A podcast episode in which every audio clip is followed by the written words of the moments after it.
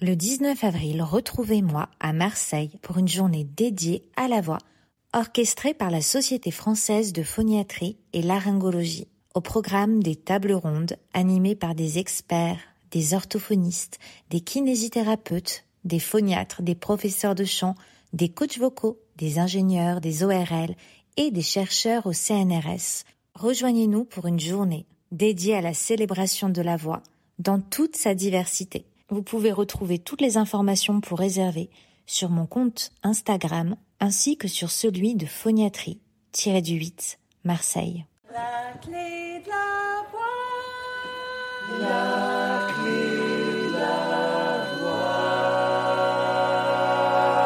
voix. Bienvenue dans la clé de la voix. Ensemble, partons à la rencontre d'artistes, de professionnels de la voix et de thérapeutes holistiques pour vous aider à trouver votre propre voix dans tous les sens du terme. Je m'appelle Clémentine, je suis la créatrice de ce podcast. Je suis chanteuse, coach vocal, sophrologue et praticienne en breathwork. Si vous voulez réserver une séance avec moi, les infos sont dans la description ainsi que le lien pour trois exercices gratuits à télécharger. Si le podcast vous plaît, abonnez-vous. Je vous invite également à le noter et à mettre un commentaire sur votre plateforme d'écoute pour permettre à d'autres personnes de le découvrir. Ou vous pouvez le partager sur les réseaux sociaux en m'identifiant à Clémentine Copolagne pour que je vous repartage. C'est d'ailleurs l'endroit où vous pouvez me proposer vos idées d'invités, vos thématiques et suivre l'actualité du podcast. J'espère que vous allez bien. Ce podcast qui vit grâce à vous a initié dans ma vie de merveilleuses rencontres. Déjà avec vous,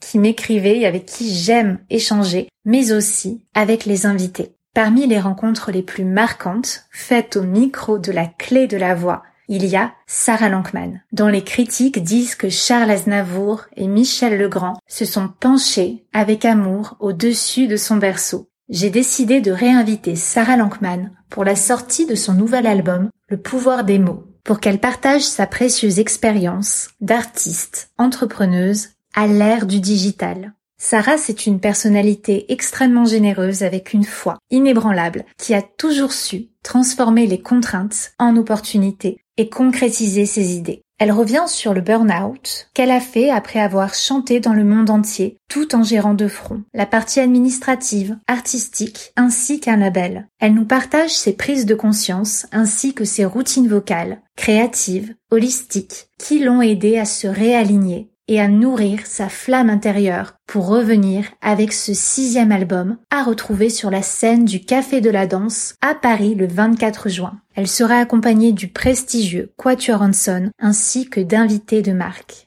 C'est un épisode extrêmement riche où nous abordons beaucoup de thématiques pendant presque deux heures. Sans plus tarder, je vous laisse découvrir ma conversation avec la chanteuse, pianiste, auteure, compositrice et coach vocal Sarah Lankman. Bonjour Sarah. Bonjour Clémentine. Alors je suis ravie de te recevoir pour la deuxième fois dans le podcast. Tu reviens avec un nouvel album. Tu étais la toute première invitée du podcast. Hein. Ta musique et ta voix m'accompagnaient déjà depuis des années. Et maintenant on se connaît bien mieux depuis euh, ces deux dernières années. Qu'est-ce que ta voix dit de toi que laisse-t-elle transparaître de ta personnalité, de ton caractère, de tes émotions, de tes croyances? Ah là là. Bah déjà, je pense que ma voix, euh, c'est pas la même en fonction de qui je parle. Mais euh, oui, je pense être quelqu'un d'enthousiaste. En tout cas, euh, je le ressens ainsi j'essaie de le transmettre au mieux. J'essaye, en fait, quand je parle aux gens, de oui, de transmettre ma passion, de transmettre mon envie. Voilà, je trouve que c'est d'ailleurs pour ça que mon album s'appelle Le pouvoir des mots. C'est que je pense qu'avec la voix, les mots, on peut réconforter, on, peut envoyer tellement de belles choses en fait, tellement d'apaisement et euh, ah, j'espère vraiment que grâce à ma voix, voilà, j'apaise, je donne de la douceur, j'essaye de rendre la vie des gens plus belle et c'est le cas. Moi, je t'écoutais, j'étais hospitalisée pendant plusieurs mois et j'écoutais tes albums en, boucle. Hein. Ça m'a oh. vraiment fait voyager et réconforter. Ah, bah, ça me fait trop plaisir, vraiment. Bah, c'est que ma mission est réussie, tu vois. Merci beaucoup. Tu me racontais dans le premier épisode que lorsque tu t'apprêtais à enregistrer un nouvel album, tu aimais te faire coacher. Comment as-tu préparé cet album vocalement parlant? Alors vocalement parlant, j'ai travaillé avec une coach vocale qui s'appelle Kim Chandler, qui est une, une coach vocale australienne. Et c'était par Zoom qu'on a travaillé. Euh, mais c'était en fait euh, assez incroyable parce que j'avais jamais testé en fait des cours à distance. On a travaillé ensemble surtout aussi pendant le confinement. Et ce qui a été chouette, c'est que j'ai vraiment pu réapprendre ma manière en fait de m'entraîner, de m'échauffer et d'utiliser vraiment mon instrument. Est-ce que tu veux bien nous en dire plus? Euh, oui. Euh, du coup, en fait, euh, pendant le confinement, en fait, euh, il y a eu quelques concerts et ça a été des concerts souvent en plus qui, qui ont été filmés où il n'y avait pas forcément de public. C'est vrai, j'avais vu TSF Jazz. voilà. Un très beau concert filmé qu'on peut voir sur YouTube toujours, je crois. Oui, il y en avait un autre qu'on avait fait en Belgique, il me semble. Et en fait, ce qui a été très important en fait avec euh, avec cette coach vocale, c'est qu'elle m'a aussi permis de retravailler vraiment mon instrument avec euh, des techniques simples, c'est-à-dire déjà l'échauffement vocal, de réapprendre avec des exercices. Alors, on peut retrouver ces exercices Kim Chandler sur internet. Il y a vraiment un package où on peut écouter en fait les exercices qu'elle propose. Voilà. En fait, j'ai réappris à faire ma routine. Avant, je m'entraînais beaucoup et souvent très longtemps. Du coup, j'étais déjà très fatiguée avant d'attaquer mon, mon programme. Et en fait, ce que j'ai compris grâce à elle, c'est que, en fait, j'avais pas besoin d'autant de temps pour pouvoir vraiment déjà me préparer et m'échauffer et que ça soit surtout aussi pour les concerts. Parce que pour les concerts, si tu veux, je mettais presque 20 minutes des fois, voire une demi-heure pour vraiment bien m'échauffer. Et ce que j'ai compris, c'est qu'en fait, ça grignotait sur l'énergie du concert que j'allais faire. Donc ça, ça a été déjà énorme. C'était de m'économiser en énergie, en train de me dire, attends, mais en fait, cinq minutes pas plus, c'est bon. Et elle m'a aussi appris à me déchauffer, déséchauffer. C'est-à-dire, ça s'appelle le cool down. C'est-à-dire qu'en sortant de scène, juste après, je rentre dans les loges. Et en fait, je refais un peu tous les exercices, mais en allant d'un volume sonore assez fort à un, volume très doux. C'est-à-dire, par exemple, quand je m'échauffe au début, normalement, je fais, tu sais, tous les je sais pas comment on peut dire, euh, mais le... Les trilles de lèvres. Voilà, exactement.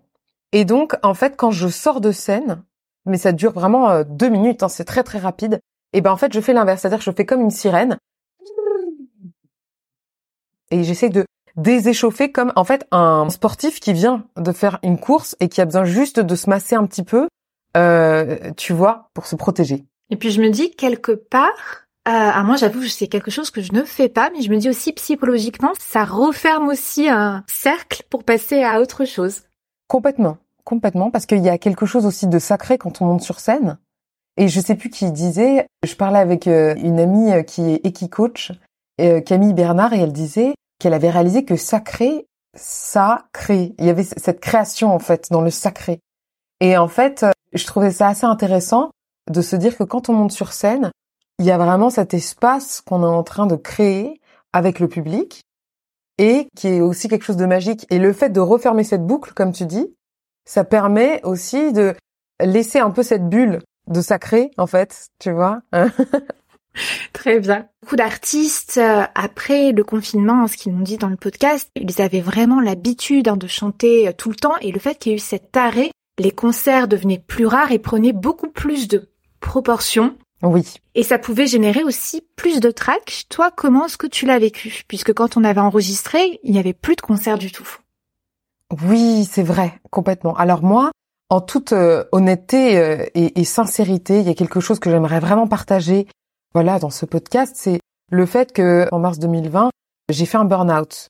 Alors souvent, en fait, on parle de burn-out comme un épuisement professionnel. Il y a aussi cette notion qu'on a failli, eu trop de pression et qu'on n'a pas su résister. Il y a un peu ça qui est implicite, je trouve. Et en fait, ce que j'ai compris, moi, en faisant ce burn-out, c'est que c'était plutôt que ma flamme intérieure était désalignée avec, en fait, ce que je voulais vraiment. Ce que je faisais et ce que je voulais n'étaient plus en accord. Et en fait, ce qui a été incroyable, c'est que pendant le confinement, j'ai réussi à refaire une mise à plat totale de ma vie et je m'étais rendu compte en fait que je n'arrivais plus à faire mon métier de la manière dont je le faisais avant, dont je l'avais toujours fait. Ce qui fait que quand je suis remontée sur scène, j'ai eu vraiment des attaques de panique. J'avais beaucoup de trac paniquant, c'est-à-dire que avant autant j'avais le trac mais dans une adrénaline, j'avais envie euh, d'être là, ça durait à peu près deux secondes. Mais quand j'étais là, j'étais heureuse, j'étais vraiment contente. Euh, pendant le confinement, ça a été vraiment quelque chose où je sentais que, comme tu dis très bien, il y avait très peu de concerts, donc du coup, on était quand même dans un, enfin vraiment chaque concert était un événement soit euh, assez, euh, ça prenait beaucoup de proportions. Ensuite, il y avait tous les gens qui étaient masqués. Il y avait le fait qu'on était dans des, dans des espaces fermés. Où moi, ça a en plus amplifié le fait de un peu de claustrophobie. Et donc voilà. Et donc en fait, ce qui a été incroyable aussi, c'est que j'ai réussi en fait à me rendre compte que ce stress et que euh, la manière de monter sur scène était aussi quelque chose à réapprendre, à réapprivoiser et qui soit beaucoup plus en accord avec moi aujourd'hui. Je me souviens que tu suivais euh, un petit peu les invités du podcast, donc tu avais écouté l'épisode avec Marie-Christine Reculard que tu étais allée voir. Oui. Pareil avec Hélène Tisman et Eden Ah oui. Avec qui tu as fait... Euh, Complètement. Ah oui.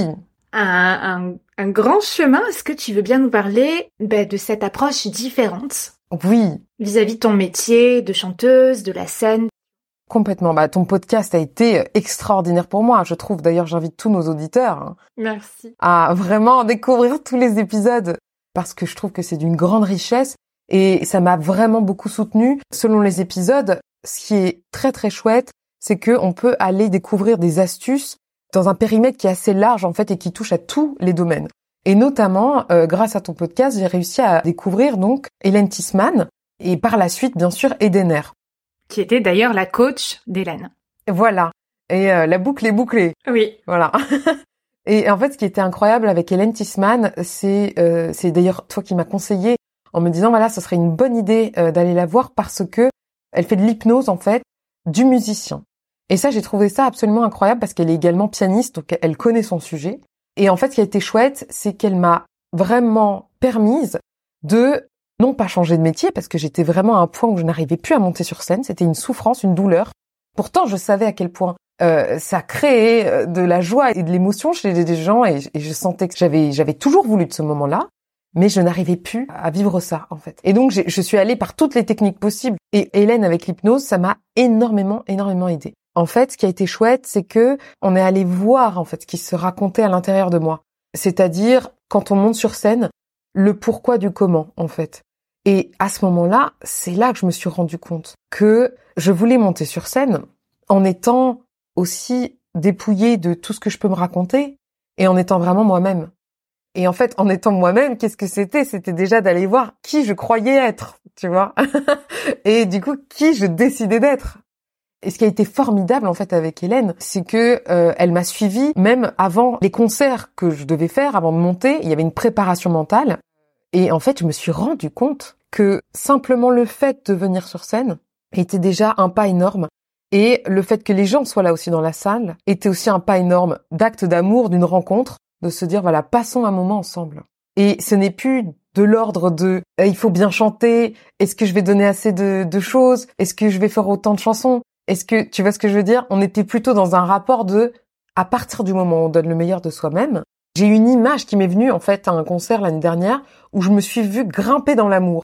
Alors, je n'ai rien fumé, hein, je sais que je parle à la Jean-Claude Van Damme, mais vraiment, tu sais, je me suis vue avant de monter sur scène en train de me dire mais oui, en fait, je grimpe dans un espace où on va se retrouver avec le public. C'est-à-dire que je ne suis pas moi, Sarah, qui, qui chante devant les gens.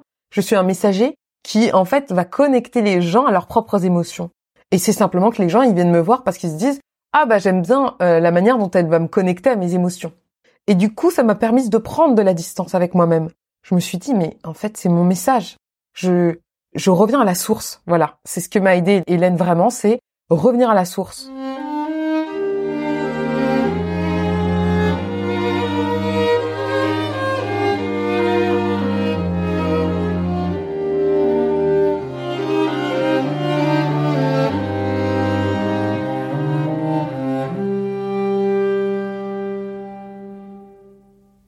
Je le sais, je le sens, quelque chose d'autre m'attend. J'ai confiance dans le temps.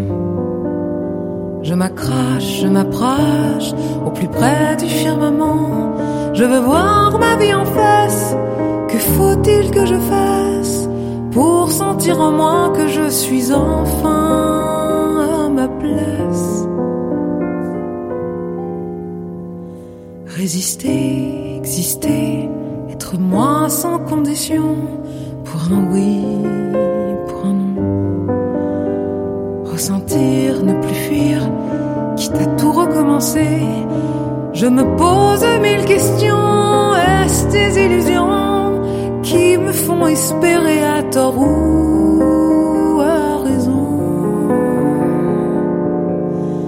Mais je sais ça passera. Je le sais, un beau jour viendra.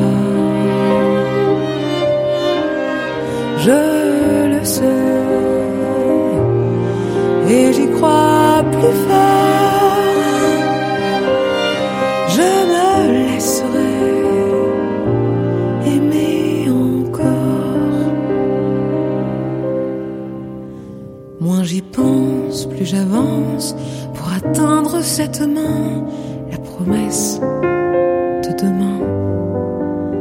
Je résiste et persiste, continue d'avancer.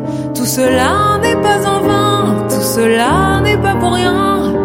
Parfois les détours font partie du chemin.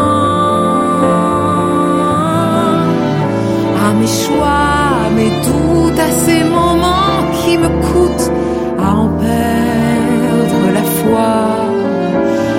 pleurs, mon dépit, à toutes ces journées de pluie, à ma terrible impatience, à ces moments de souffrance, pour sentir en moi que tout ça c'est de la chance. Oui, je sais que ça passera. Je le sais,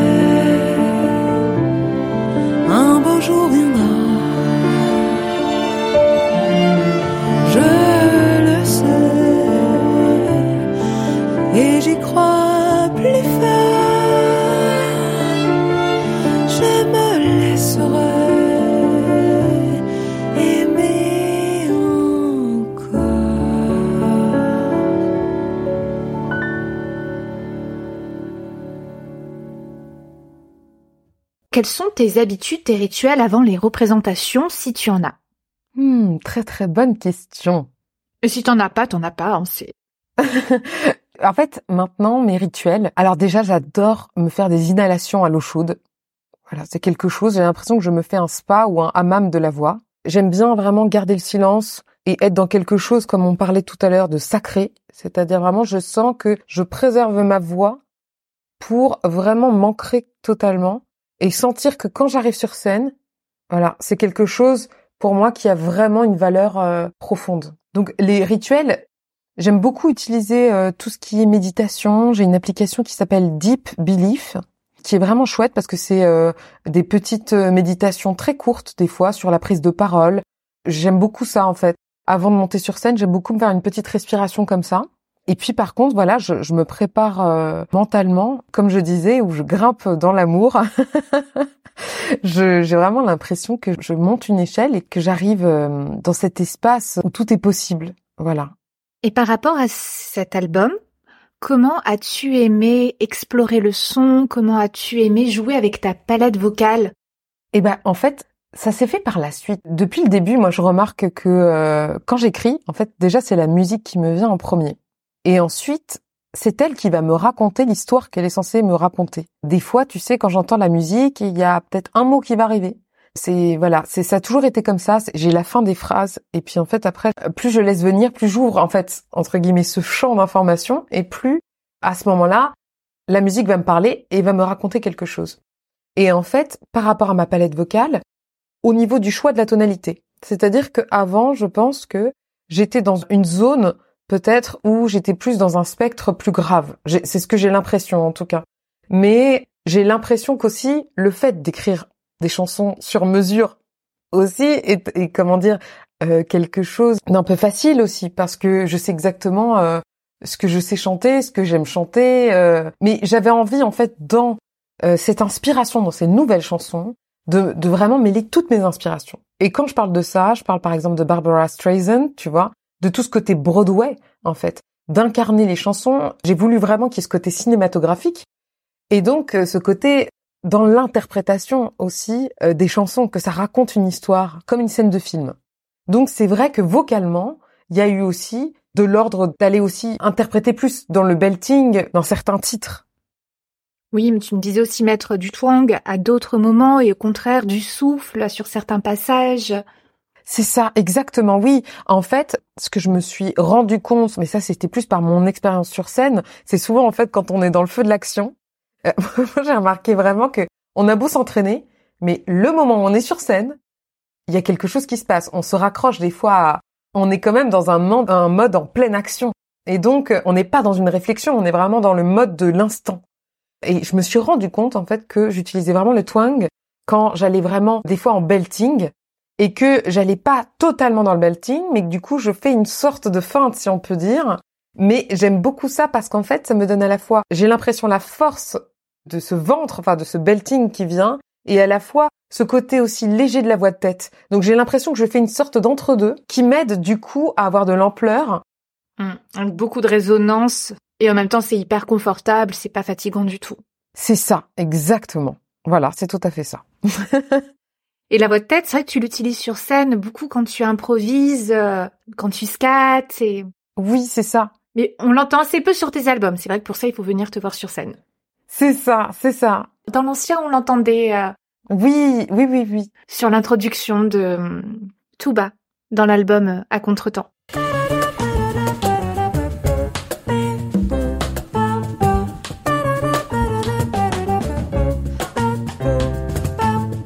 Oui, c'est ça. Il y a des passages, voilà, surtout dans mes médiums, où des fois je vais pas forcément aller forcer. Ça dépend vraiment de l'intention de la chanson. tu vois, de l'interprétation. En fait, c'est la chanson qui me guide au niveau de l'émotion. Je vais pas forcément aller forcer si le mot ou l'intention n'est pas juste par rapport à ça, tu vois. Donc des fois, je préfère le faire en douceur. Oui. Et comme tu travaillais donc avec ta professeure de chant australienne, qui est une professeure de chant euh, style voice, moi j'ai travaillé avec euh, Isabelle Marx, dont tu nous as parlé hein, dans ton premier épisode, et elle, elle nous donnait, je sais pas si ta prof te le donnait aussi, une grille avec toutes les recettes et styles pour essayer sur un morceau de varier sa palette vocale dans le même morceau. Je sais pas si c'est quelque chose qu'elle t'avait proposé. Non, non, j'avoue qu'elle ne m'avait pas proposé, mais je trouve ça. Mais je pense qu'elle serait carrément capable de le faire. Hein. Oui, puisque c'est dans la méthodologie et style en fait qu'il donne cette feuille. Euh. D'accord. Ok. Eh ben, je ne m'en souviens guère, mais peut-être qu'elle, voilà, peut-être qu'elle a, dû l'évoquer. En tout cas, c'est vrai que les cours sont en anglais, donc euh, il y a peut-être quelque chose qui est passé aussi à la trappe, hein, je dois dire. Donc tu nous disais euh, que l'inspiration vraiment venait par la musique, hein, que tu canalisais en premier, et ensuite que c'était le choix des mots, et moi qui ai suivi de près la création de ton album à coup de centaines de voice échangés. Je me rappelle que tu t'es vraiment dévoué, mais corps et âme, à la création de cet album. Au niveau de l'écriture, est-ce que tu veux bien nous expliquer comment tu as travaillé? Oui, eh ben écoute, ça a été formidable parce qu'en fait, j'ai l'impression que quand j'ouvre une porte par rapport à l'écriture de la musique, ça vient très naturellement, très facilement. Donc si tu veux, je m'enregistre des voices. Alors ça me vient souvent la nuit. Donc euh, je mets bien sûr mon téléphone en mode avion, mais euh, voilà, si ça me vient, il est possible que euh, j'ai trois musiques qui m'arrivent dans la nuit. Donc j'enregistre un, truc qui, veut absolument rien dire, genre un voilà, je vous dis bon, on verra plus tard ce que ça veut dire. Eh bien, on va le découvrir de suite avec ton boléro nocturne. Tu danses, danses dans ma tête comme une promesse, une caresse d'allégresse comme un doux souvenir. Danse que j'ai de la chance. Comme tu m'inspires un bel avenir, toi mon boléro. Viens voir, allons sur les chemins. Oui, avec toi dans le cœur, je n'ai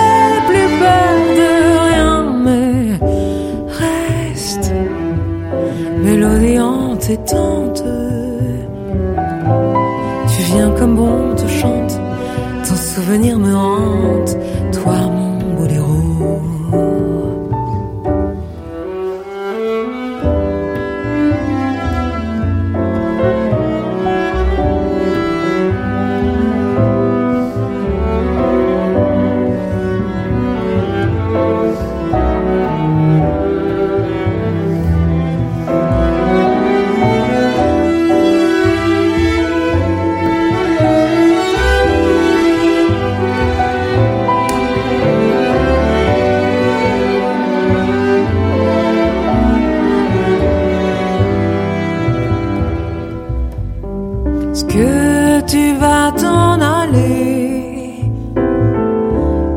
entêtante payer.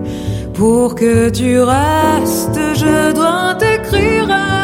Sinon, promets-moi de me revenir. Mais danse comme une évidence.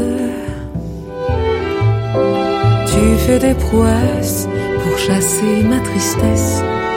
Et moi, je me laisse guider par tous tes désirs. J'aime te voir sourire, ma tête sur ton épaule. Tu as le beau rôle, toi mon beau héros. Viens voir, allons sur les chemins. Oui, avec toi dans le cœur, je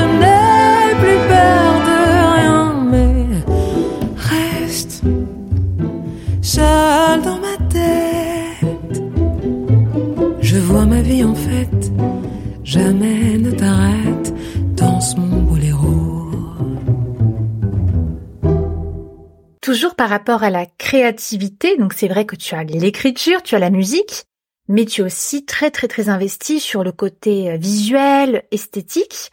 D'où est-ce que cela te vient et comment l'entretiens-tu? Je dirais que ce côté visuel euh, vient vraiment de mon père. Voilà, mon père euh, peint et a toujours peint. Mon frère aussi est un merveilleux artiste, voilà. Et c'est vrai que mon frère a fait des études de graphisme. Donc euh, quand on a grandi ensemble et que j'ai fait mes premières pochettes et tout ça, c'est vrai qu'il a toujours été de bons conseils.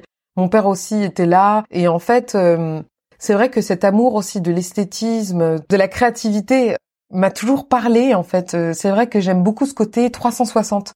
C'est-à-dire euh, vraiment d'être autant comme un couturier, tu vois, qui va créer, euh, si tu veux, une, un défilé de mode, d'être autant euh, sur l'écriture des chansons jusqu'à euh, voilà la manière dont je vais être habillée sur scène, sur la scénographie, sur euh, la pochette, sur la manière dont les gens vont recevoir le CD. Est-ce que tu veux bien nous parler de la manière dont les gens vont recevoir le CD Alors, écoute, pour euh, les professionnels, voilà, pour les journalistes, j'avais vraiment très envie de faire quelque chose à la fois de très manufacturé, de très artisanal, dans le sens euh, sur mesure en fait.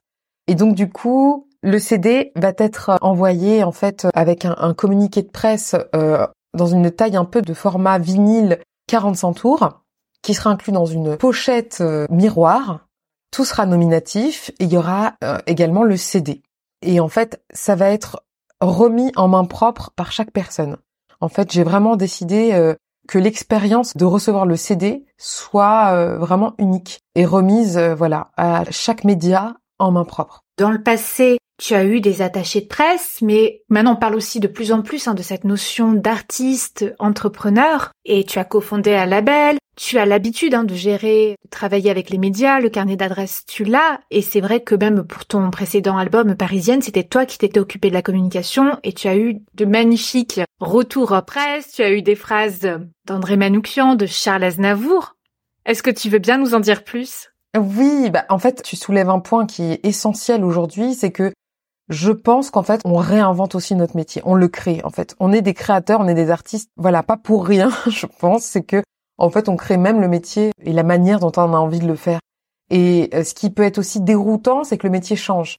Avec les réseaux sociaux, on est à la fois beaucoup plus en lien direct avec le public, et donc du coup, les intermédiaires qui avant étaient essentiels, comme un attaché de presse, comme un agent ou un label, en fait, sont devenus une option, entre guillemets, parce qu'on peut avoir ce rapport en direct avec le public.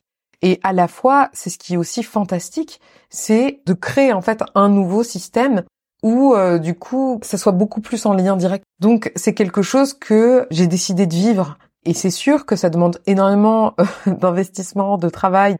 C'est sûr que là, tu es pas du tout dans la même phase que quand tu étais dans ta phase de créativité. Oui, c'est ça. Et à la fois, en fait, j'adore parce qu'en fait, si tu veux, mon burn-out m'a beaucoup aidé par rapport à ça, c'est que je ne sens pas qu'il y a un poids de l'administratif où je suis en train de me perdre.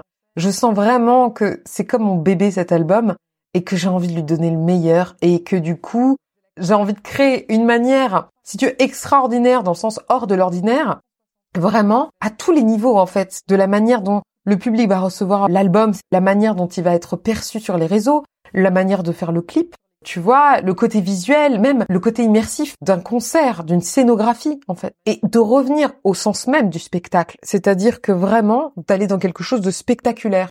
C'est-à-dire d'aller dans quelque chose qui ne se voit pas d'habitude. C'est-à-dire que les gens, ils sortent, ils vont voir un concert, et bah, c'est au-delà du fait d'écouter de la musique, c'est aussi de voir quelque chose. Plus, toi, tu viens du jazz, et c'est vrai qu'en jazz, moi, je vais voir beaucoup de concerts de jazz ou de musique du monde, et c'est vrai que c'est des concerts d'écoute où il n'y a pas forcément une mise en scène, une mise en espace. C'est ça, moi j'avais envie vraiment d'apporter euh, ce côté visuel euh, qui pour moi est essentiel. Et même performance artistique, c'est-à-dire que euh, on est stimulé aussi vraiment visuellement par ce qu'on voit et par l'univers dans lequel ça nous emporte autre que d'écouter la musique qu'on peut faire chez soi, qui est bien sûr complètement différent. C'est pas du tout la même expérience auditive. Mais voilà, j'avais vraiment envie d'emmener les gens dans un univers qui les fasse rêver. Je trouve qu'on a besoin de ça. On a besoin de rêver, en fait. Oui, d'ailleurs, ton clip, je trouve, est un appel au rêve. Est-ce que tu veux bien nous raconter comment est-ce que tu lui as donné corps? Oui.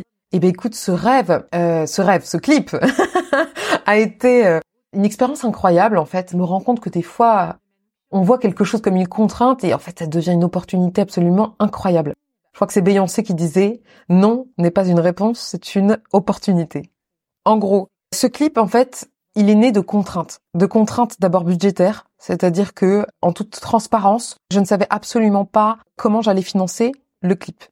Mais ça, tu vois, je trouve que ça super que tu en parles parce que moi, je sais que le podcast est écouté par beaucoup d'artistes qui s'autoproduisent, donc. Euh... Mais oui, c'est ça. Et en fait, je me rends compte que des fois, on est bloqué par cette question de oh, comment on va faire et tout ça. Mais en fait, n'oublions pas qu'on est des créateurs. Et en fait, je ne sais plus qui disait également cette phrase. On n'a pas de pétrole, mais on a des idées. Voilà. Et en fait, tout est possible. On peut tout créer. Et ça, ce clip, vraiment, pour moi, c'est le tout est possible. Tout est venu très, très rapidement.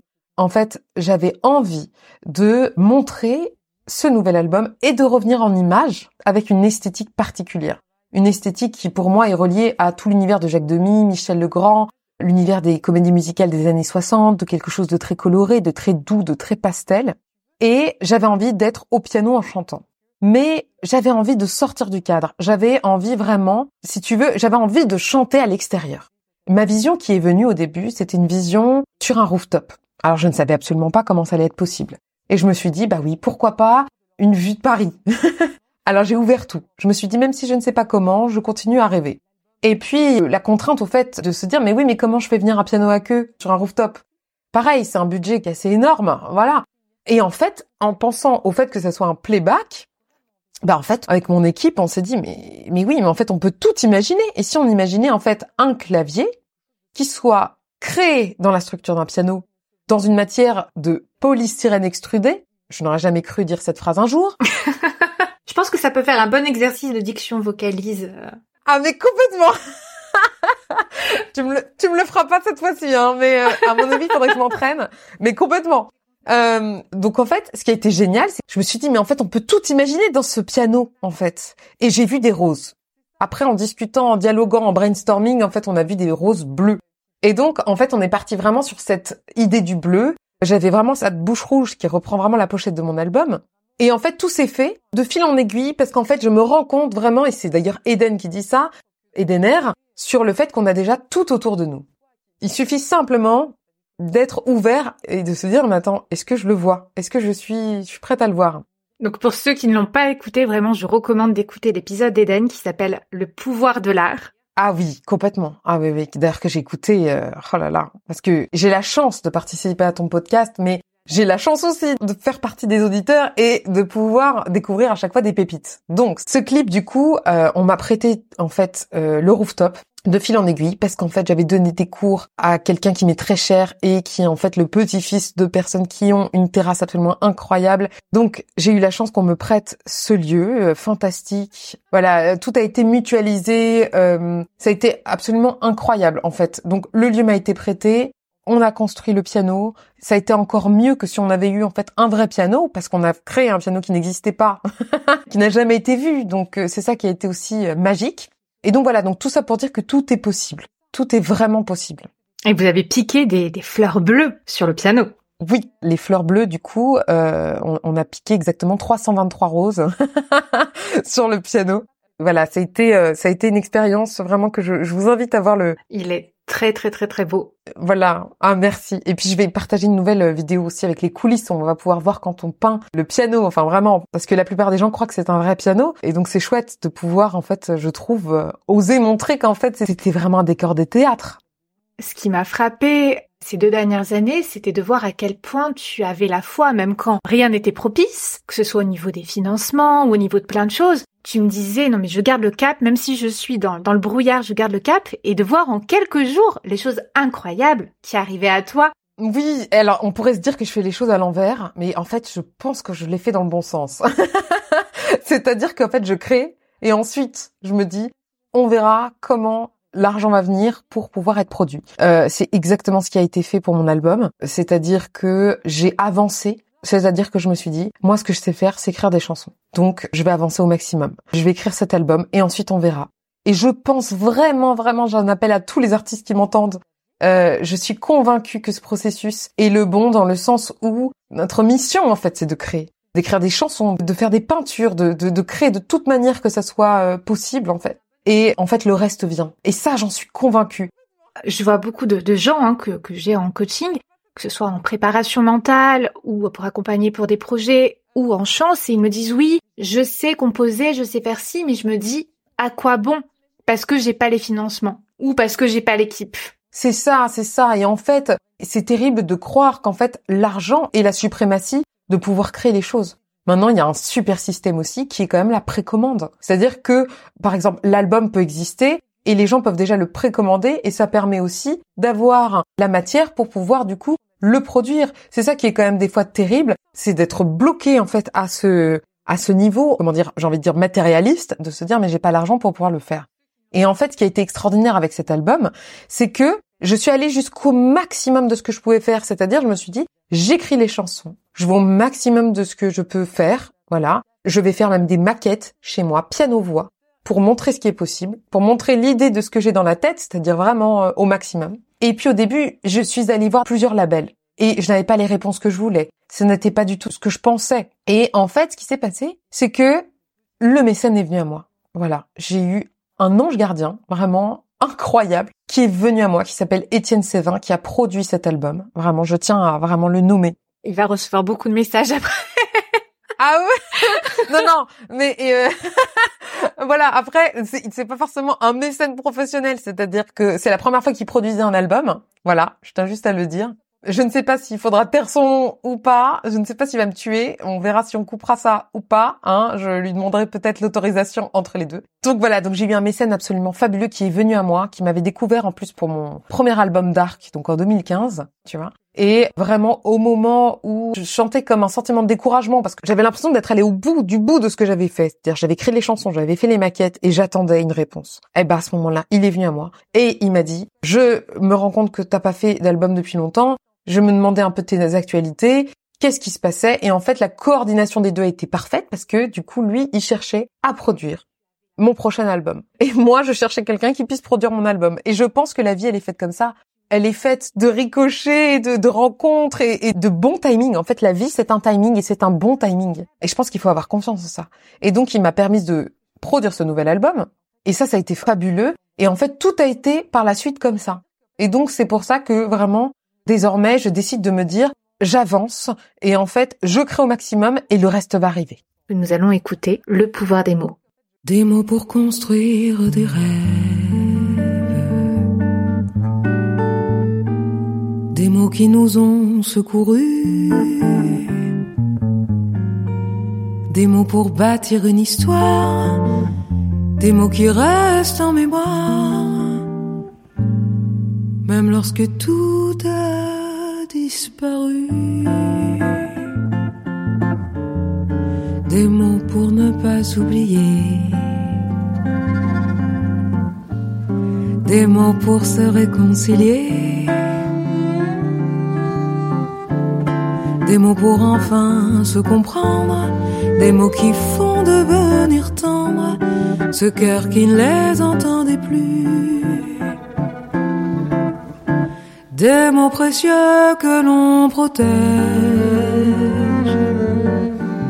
ceux qui nous jettent des sortilèges, des mots qui viennent du passé, des mots qui veulent nous embrasser, le temps d'un baiser que l'on se donne en silence. Il y a des mots qui nous enchantent. et ceux qui nous ont défendus. Ce qui nous amuse, qu'on invente ces mots magiques, ces mots qui chantent, mais que l'on ne prononce plus.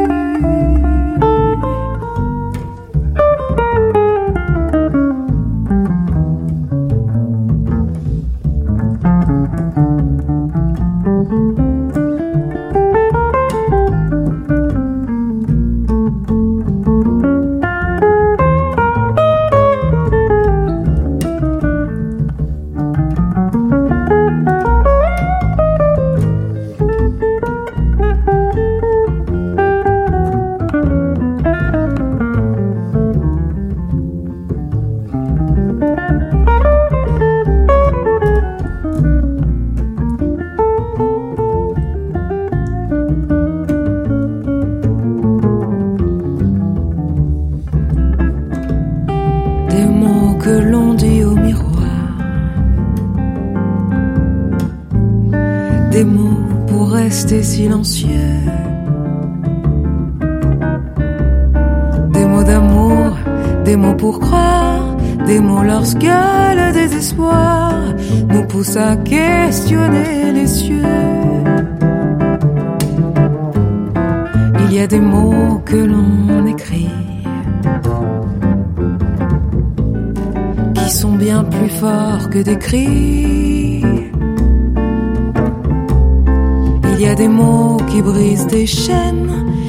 A ceux qui calment la peine au moment où l'on n'y croit plus. Il y a ceux qui ouvrent des portes et ceux qu'on laisse pour dire au revoir. Ceux qui voyagent que l'on transporte comme un présent que l'on apporte au moment de se dévoiler quand vient le soir. Il y a des mots qui sont maudits parce qu'on pensait le maladie. Mais c'est bien le pouvoir des mots qui rendra le monde plus beau, démolissant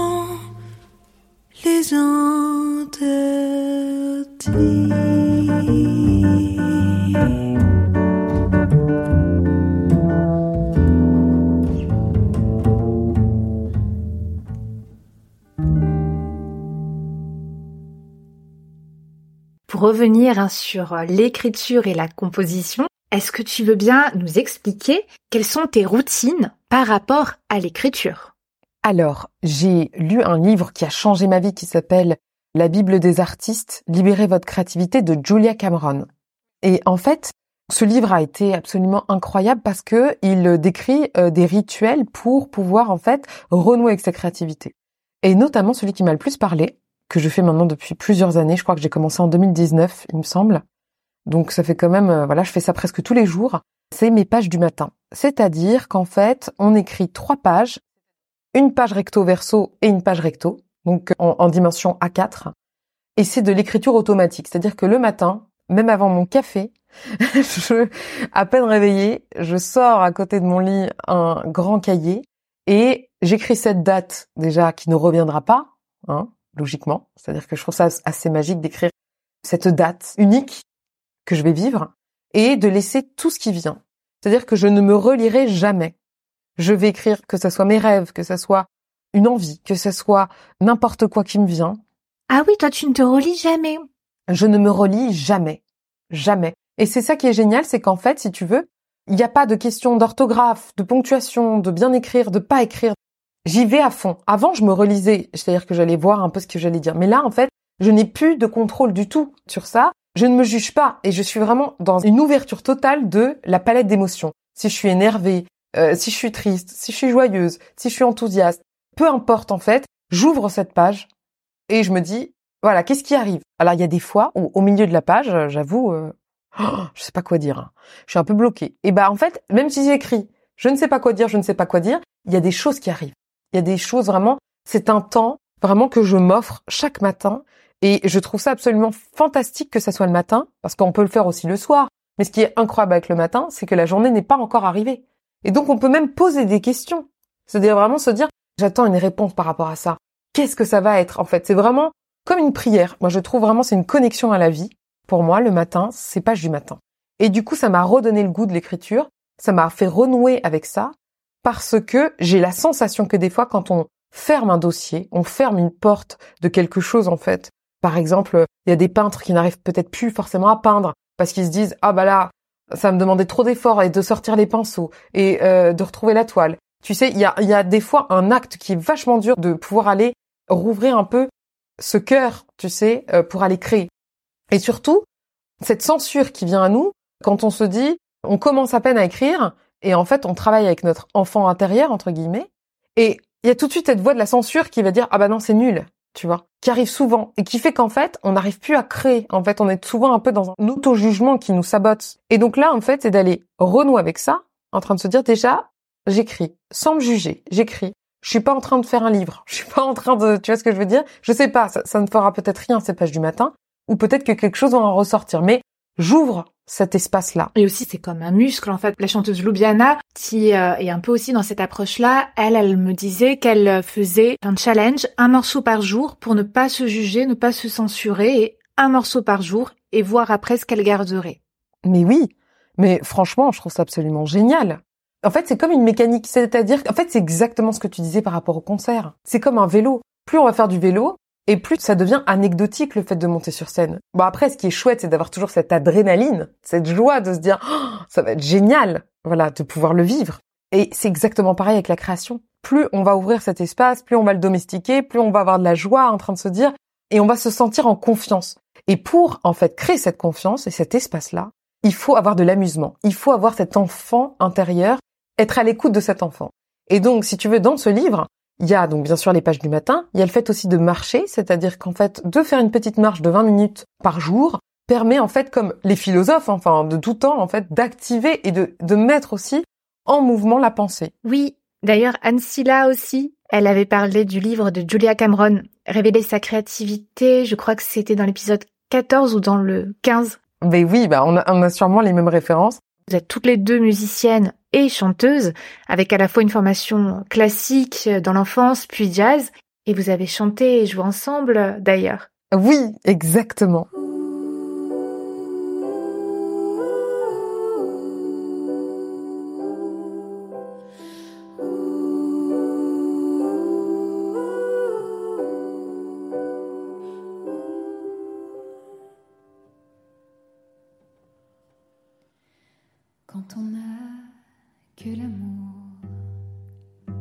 Souffrir en partage au jour du grand voyage qui est notre grand amour quand on n'a que l'amour mon amour toi et moi pour qu'éclate de joie chaque heure et chaque jour. Quand on n'a que l'amour pour vivre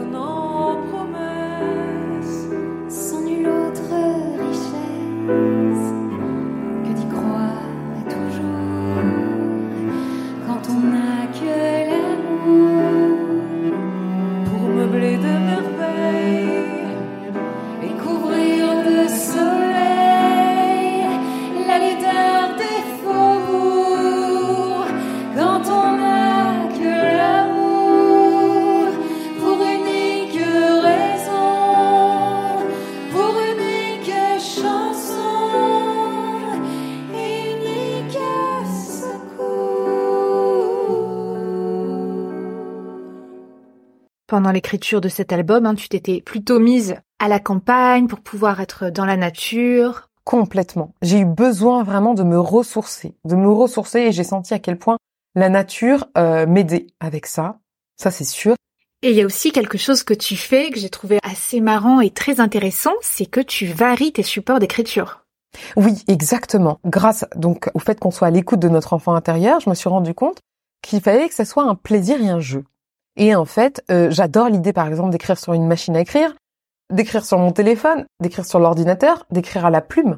Il y a une boutique à Paris que j'adore qui s'appelle l'écritoire. Et en fait, voilà, de changer les médiums d'écriture, ça peut être même des fois au stylo bille, enfin peu importe. Mais je trouve que il faut avoir du plaisir et de l'amusement dans la manière dont on fait les choses. Et ça, vraiment, pour moi, c'est vraiment la clé. Hum, c'est vrai que pour avoir bah, suivi, tu écrivais quasiment toute la journée. Alors c'était ponctué par des moments où tu allais marcher. C'était ponctué aussi par des moments où tu me disais ah je vais faire une sieste et je sais que ça va revenir et de suite après ta sieste. Oui, exactement. En fait, ce que je me suis rendu compte, c'est que déjà quand on se donne un temps, c'est-à-dire qu'on se dit bah voilà je me donne même ne serait-ce qu'une heure. Aujourd'hui je mets une heure, ça c'est dédié à l'écriture. Au début, il peut se créer une pression de dire oh là là, faut absolument que j'écrive pendant une heure. Et si rien ne vient, on se met une pression. Et moi, chaque fois que j'avais ce moment de l'écriture, j'avais une envie de faire une sieste. Et en fait, ce qui m'a déculpabilisé, c'est que j'ai fait une masterclass avec Eric Emmanuel Schmitt en ligne, qui a été incroyable, où il disait qu'il avait tout tenté de se lever à l'aube, tu sais, comme les écrivains qui font avec la beauté de, du... Comme Amélie Nothomb, Haruki Murakami, oui. Voilà, tu vois. Et, lui s'est rendu compte qu'à 5 heures du matin, il était claqué, en fait. il était fatigué, que c'était très beau, que c'était très romanesque de pouvoir se lever à 5 heures du matin et écrire, mais qu'en fait, lui, c'était pas ça qu'il voulait. Bon. Et il se disait, quand je vais prendre un moment pour ouvrir cet espace-là, je dors. Et en fait, quand il s'est rendu compte qu'il n'avait pas à lutter avec cette, euh, tu vois, cette inspiration qui venait, et eh ben, je me suis dit, mais oui, peut-être qu'on télécharge quelque chose. Peut-être qu'il y a une détente qui fait qu'en fait, on est prêt ensuite à ouvrir cet espace de confiance et à écrire. Et donc maintenant, ce qui m'a beaucoup aidé, c'est de commencer pas à pas. C'est-à-dire que je pense que renouer avec son écriture, c'est aussi commencer par une marche. Mais des fois, la marche, elle est trop grande. Si on se dit, ah bah voilà, je vais prendre... Euh, et cette journée-là, elle est à l'écriture. Oh là là. Et si on est face à nous-mêmes et qu'on n'arrive pas à le, tu vois, à sortir un mot. Et moi, je me suis dit, ok, je commence par une heure. Dans cette heure-là, même si je fais une sieste et même si j'écris un mot, même si j'écris que le titre, tu vois ce que je veux dire, une phrase, ce sera déjà énorme. Ce sera un pas vers quelque chose. Et en fait, c'est comme le fil d'Ariane. Il y a quelque chose, une confiance qui commence à se faire. Et en fait, l'autocensure, le jugement, se calme petit à petit. Et, du coup, on arrive à créer. On arrive à aller au bout. Hum. C'est vrai que j'étais très admirative hein, de, de, ce processus. Enfin, moi, j'ai tendance à être beaucoup dans l'hyperactivité et tu l'étais toi aussi puisque tu étais artiste, tu sortais des albums régulièrement, tu faisais des concerts, tu avais un label, tu t'occupais d'énormément de choses. Et là, tu étais vraiment dans l'acceptation de de laisser le temps en fait et dans la confiance. Oui, oui, c'est vrai. En fait, je sens que j'avais tellement fermé cette porte pendant très très très longtemps que là, elle avait vraiment besoin d'être pleinement vécue. Et après, c'est vrai que je n'arrive peut-être pas encore à laisser tout le temps cette porte ouverte pendant que je fais autre chose qui peut être complètement administratif et peut-être différent. Mais j'aime à penser que la créativité et la création, elle est à tous les niveaux, en fait. Mais c'est vrai que quand j'écris, j'aime beaucoup euh, m'y plonger corps et âme, en fait, et me consacrer qu'à ça.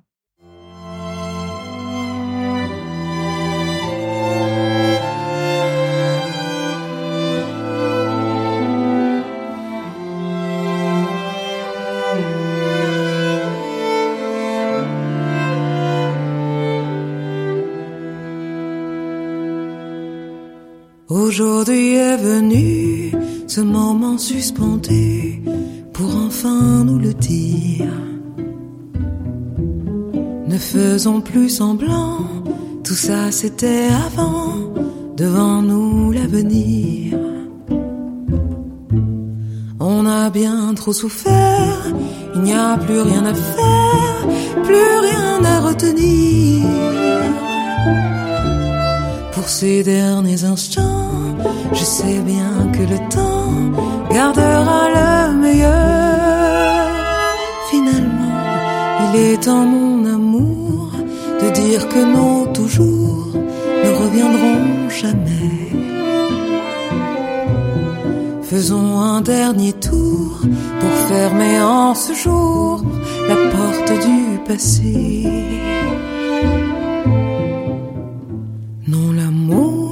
Fait pas souffrir.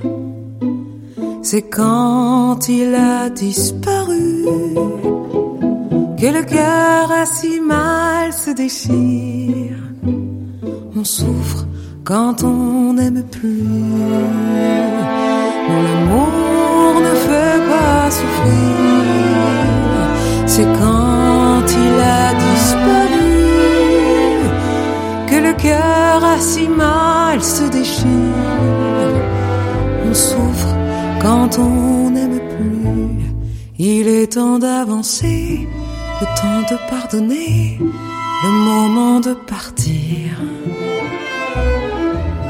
Si la vie nous sépare, que l'amour répare nos deux âmes blessées.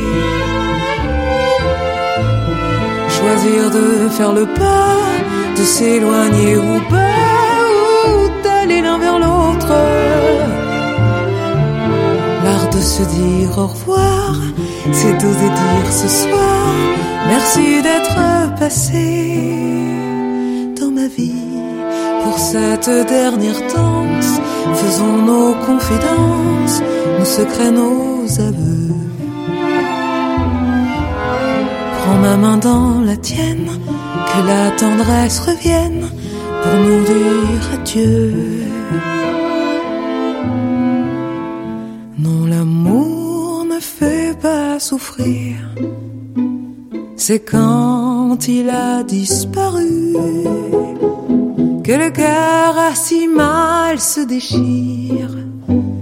On souffre quand on n'aime plus. Non, l'amour ne fait pas souffrir.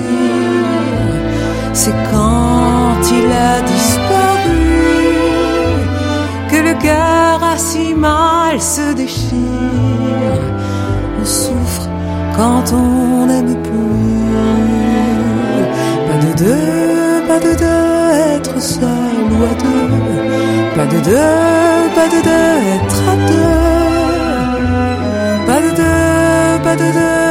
Être seul ou à deux. Et faire un pas pour être heureux.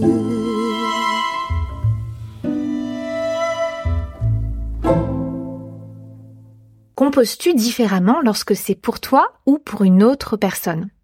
Hmm, ça c'est une très bonne question. Je pense qu'avant, j'aurais dit que ça aurait été différent, mais aujourd'hui, je pense que j'écris de la même manière. J'écris de la même manière dans le sens où je pense à la personne, je me laisse traverser vraiment par un sentiment d'empathie de qu'est-ce que cette personne voudrait raconter, qu'est-ce que cette personne voudrait vivre et voudrait chanter. Et ça, pour moi, oui, c'est quelque chose en fait où je sens que c'est connecté. J'écris vraiment euh, de la même manière que j'écrirais pour moi. Maintenant, j'ai vraiment cette envie du sur-mesure, c'est-à-dire que après, au niveau du style, au niveau du choix des mots, je m'imprègne aussi vraiment de euh, l'univers de la personne, du choix des mots. Il y a peut-être des mots qu'elle aura aimé chanter dans d'autres chansons que j'aurais peut-être pas employé moi et que j'aurais aimé euh, faire écho par rapport à des euh, voilà à différentes chansons ou même au niveau du style musical.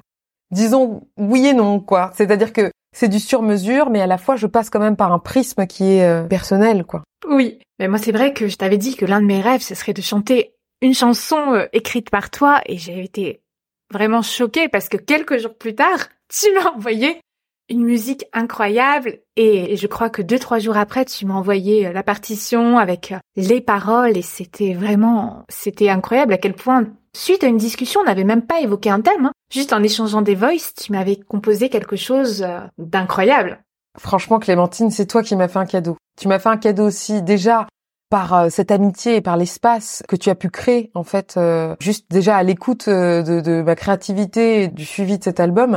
Et moi, euh, cette chanson, elle m'est venue aussi. En fait, je pense que tu sais, autant on écrit pour les autres avec une envie, bien sûr, qui part euh, du cœur, et autant les chansons viennent nous trouver. Je pense que en fait, quand on écrit des chansons, on est aussi canal Vraiment, hein, j'entends des fois des choses dans ma tête et je me dis mais attends, je comprends pas, mais pourquoi? Je suis comme une radio qui a capté quelque chose. Pourquoi j'entends ça dans ma tête? Et du coup, euh, vraiment, euh, moi j'ai adoré. J'écris pas pour tout le monde. J'écris vraiment pour des gens qui m'inspirent, pour des histoires qui me touchent. Et en fait, euh, vraiment, quand tu m'as dit euh, j'adore euh, ta manière d'écrire, j'adore voilà ton univers et moi je rêverais de pouvoir chanter une chanson. Bah pour moi c'était ben voilà c'est un cadeau aussi. c'était un cadeau à double sens parce que à la fois de pouvoir écrire une chanson, bah, ça m'a permis d'être inspirée et de me rendre compte que oui j'en étais capable. Oui je suis capable d'écrire une nouvelle chanson parce que à un moment si tu veux j'avais vraiment cette sensation de me dire, à chaque fois que je termine une chanson, c'était quand même où j'allais creuser vraiment dans une émotion forte et ça me demandait tellement d'efforts que à chaque fois que je terminais une chanson, je me dirais, est-ce que j'aurais encore la force d'en écrire une encore? Est-ce que vraiment je réussirais à en être capable à nouveau? Tu vois, j'avais vraiment un grand doute. Et plus j'ai musclé, comme tu dis, cette écriture, et plus je me suis dit, mais bien sûr, bien sûr, en fait, c'est d'ouvrir cette porte, c'est de s'y habituer, tu vois. Et en fait, tu m'as permis de me dire, ah, j'aimerais trop avoir cette chanson. Et je me suis dit, ok, j'ai envie d'ouvrir cette porte. Et à ce moment-là, tout est venu fluidement. Ça a été un cadeau aussi pour moi parce que je me suis dit, mais oui, je suis capable d'écrire de manière fulgurante, fluide, quand je suis inspirée, quand l'histoire me parle. Donc merci à toi aussi. Oh, merci infiniment. Est-ce que tu veux bien nous raconter d'où te vient ton amour des mots?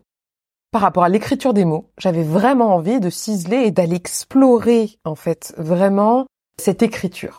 Et à cela, vraiment, ce nouvel album a été assez révélateur pour moi parce que j'ai renoué vraiment avec cet amour des mots que j'ai toujours eu quand j'étais petite où j'écrivais des poèmes. Et c'est venu aussi l'écriture parce que quand j'étais petite, mais je sais plus si je l'avais évoqué dans le premier épisode qu'on avait fait ensemble, donc à, à 8 ans, en fait, on m'a décelé des nodules sur les cordes vocales. Donc j'ai dû faire de la rééducation, ce qui fait que pendant ma rééducation, si tu veux, de 8 ans à, à 12 ans, mais j'avais quand même interdiction de parler ou je devais vraiment économiser beaucoup ma voix et ne pas faire de...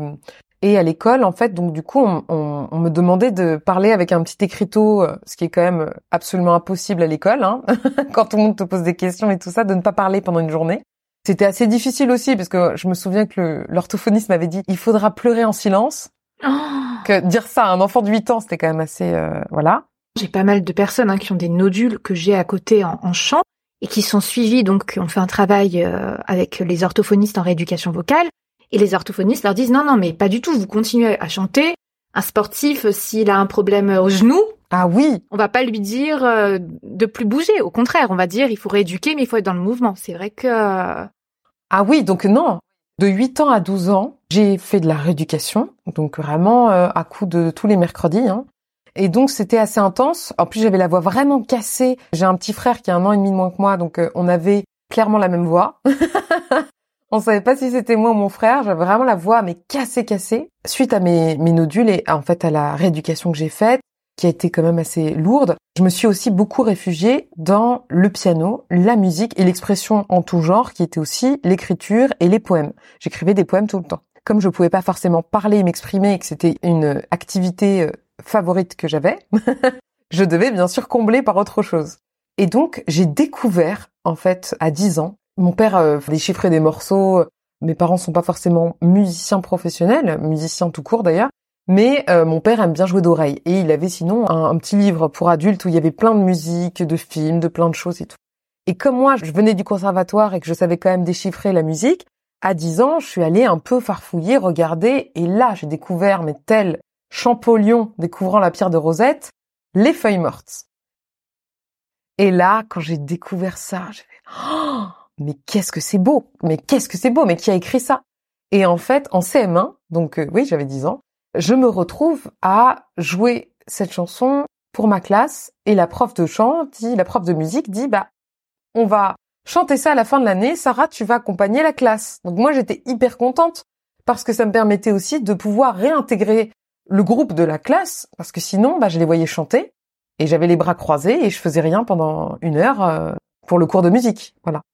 Hum, oui, donc cette prof euh, était vraiment bien. Elle t'a inclus euh, d'une autre façon. euh. Complètement. Et c'était absolument fantastique. Et en fait, Les Feuilles Mortes, pour moi, ça a une résonance tout autre qu'un standard qui a été repris un million de fois. Pour moi, voilà, c'est vraiment une chanson qui a été euh, une première porte et un premier pas vers le jazz, vers autre chose en fait, vers un, un autre monde. Et j'ai voulu le reprendre sur ce nouvel album. Et Les Feuilles Mortes, oui, pour moi, c'était très important.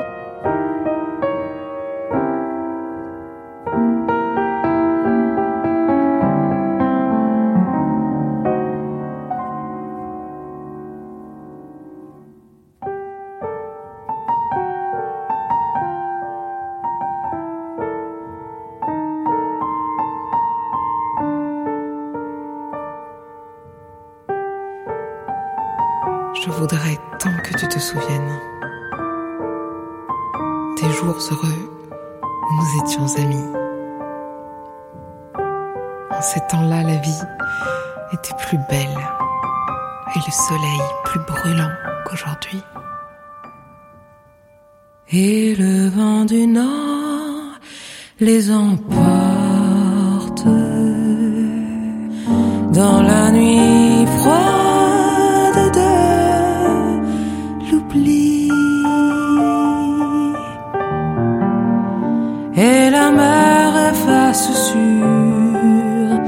le sable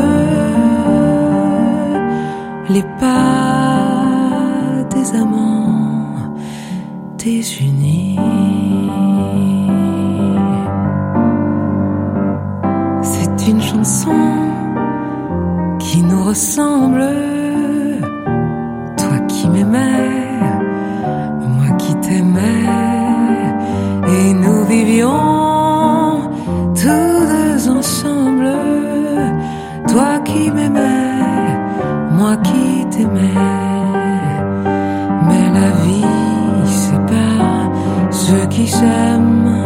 tout doucement, sans faire de bruit.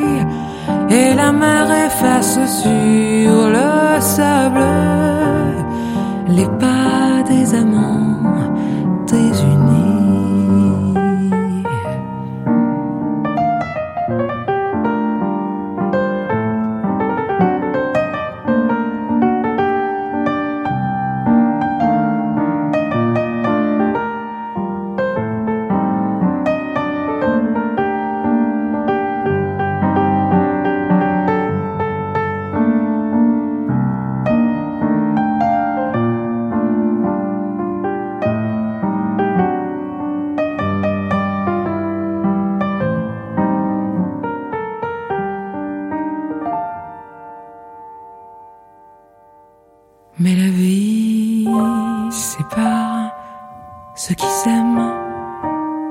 doucement, sans faire de bruit.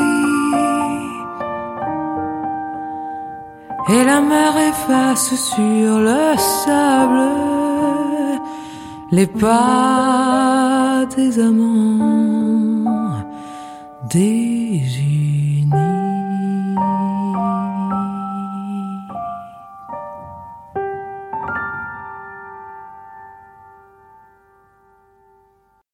Comment fais-tu pour cultiver la confiance en toi et dans ta voix? Écoute, oui, je pense que en fait, la confiance, et ça c'est quelque chose que j'ai compris vraiment il y a pas très longtemps. Au-delà de l'avoir en soi, des fois elle est pas facile à ressentir, c'est-à-dire que c'est d'avoir confiance en nos ressources intérieures, qu'on peut compter sur soi. C'est quelque chose qui est très beau et qu'on a tous envie de ressentir, mais des fois on a du mal à le ressentir.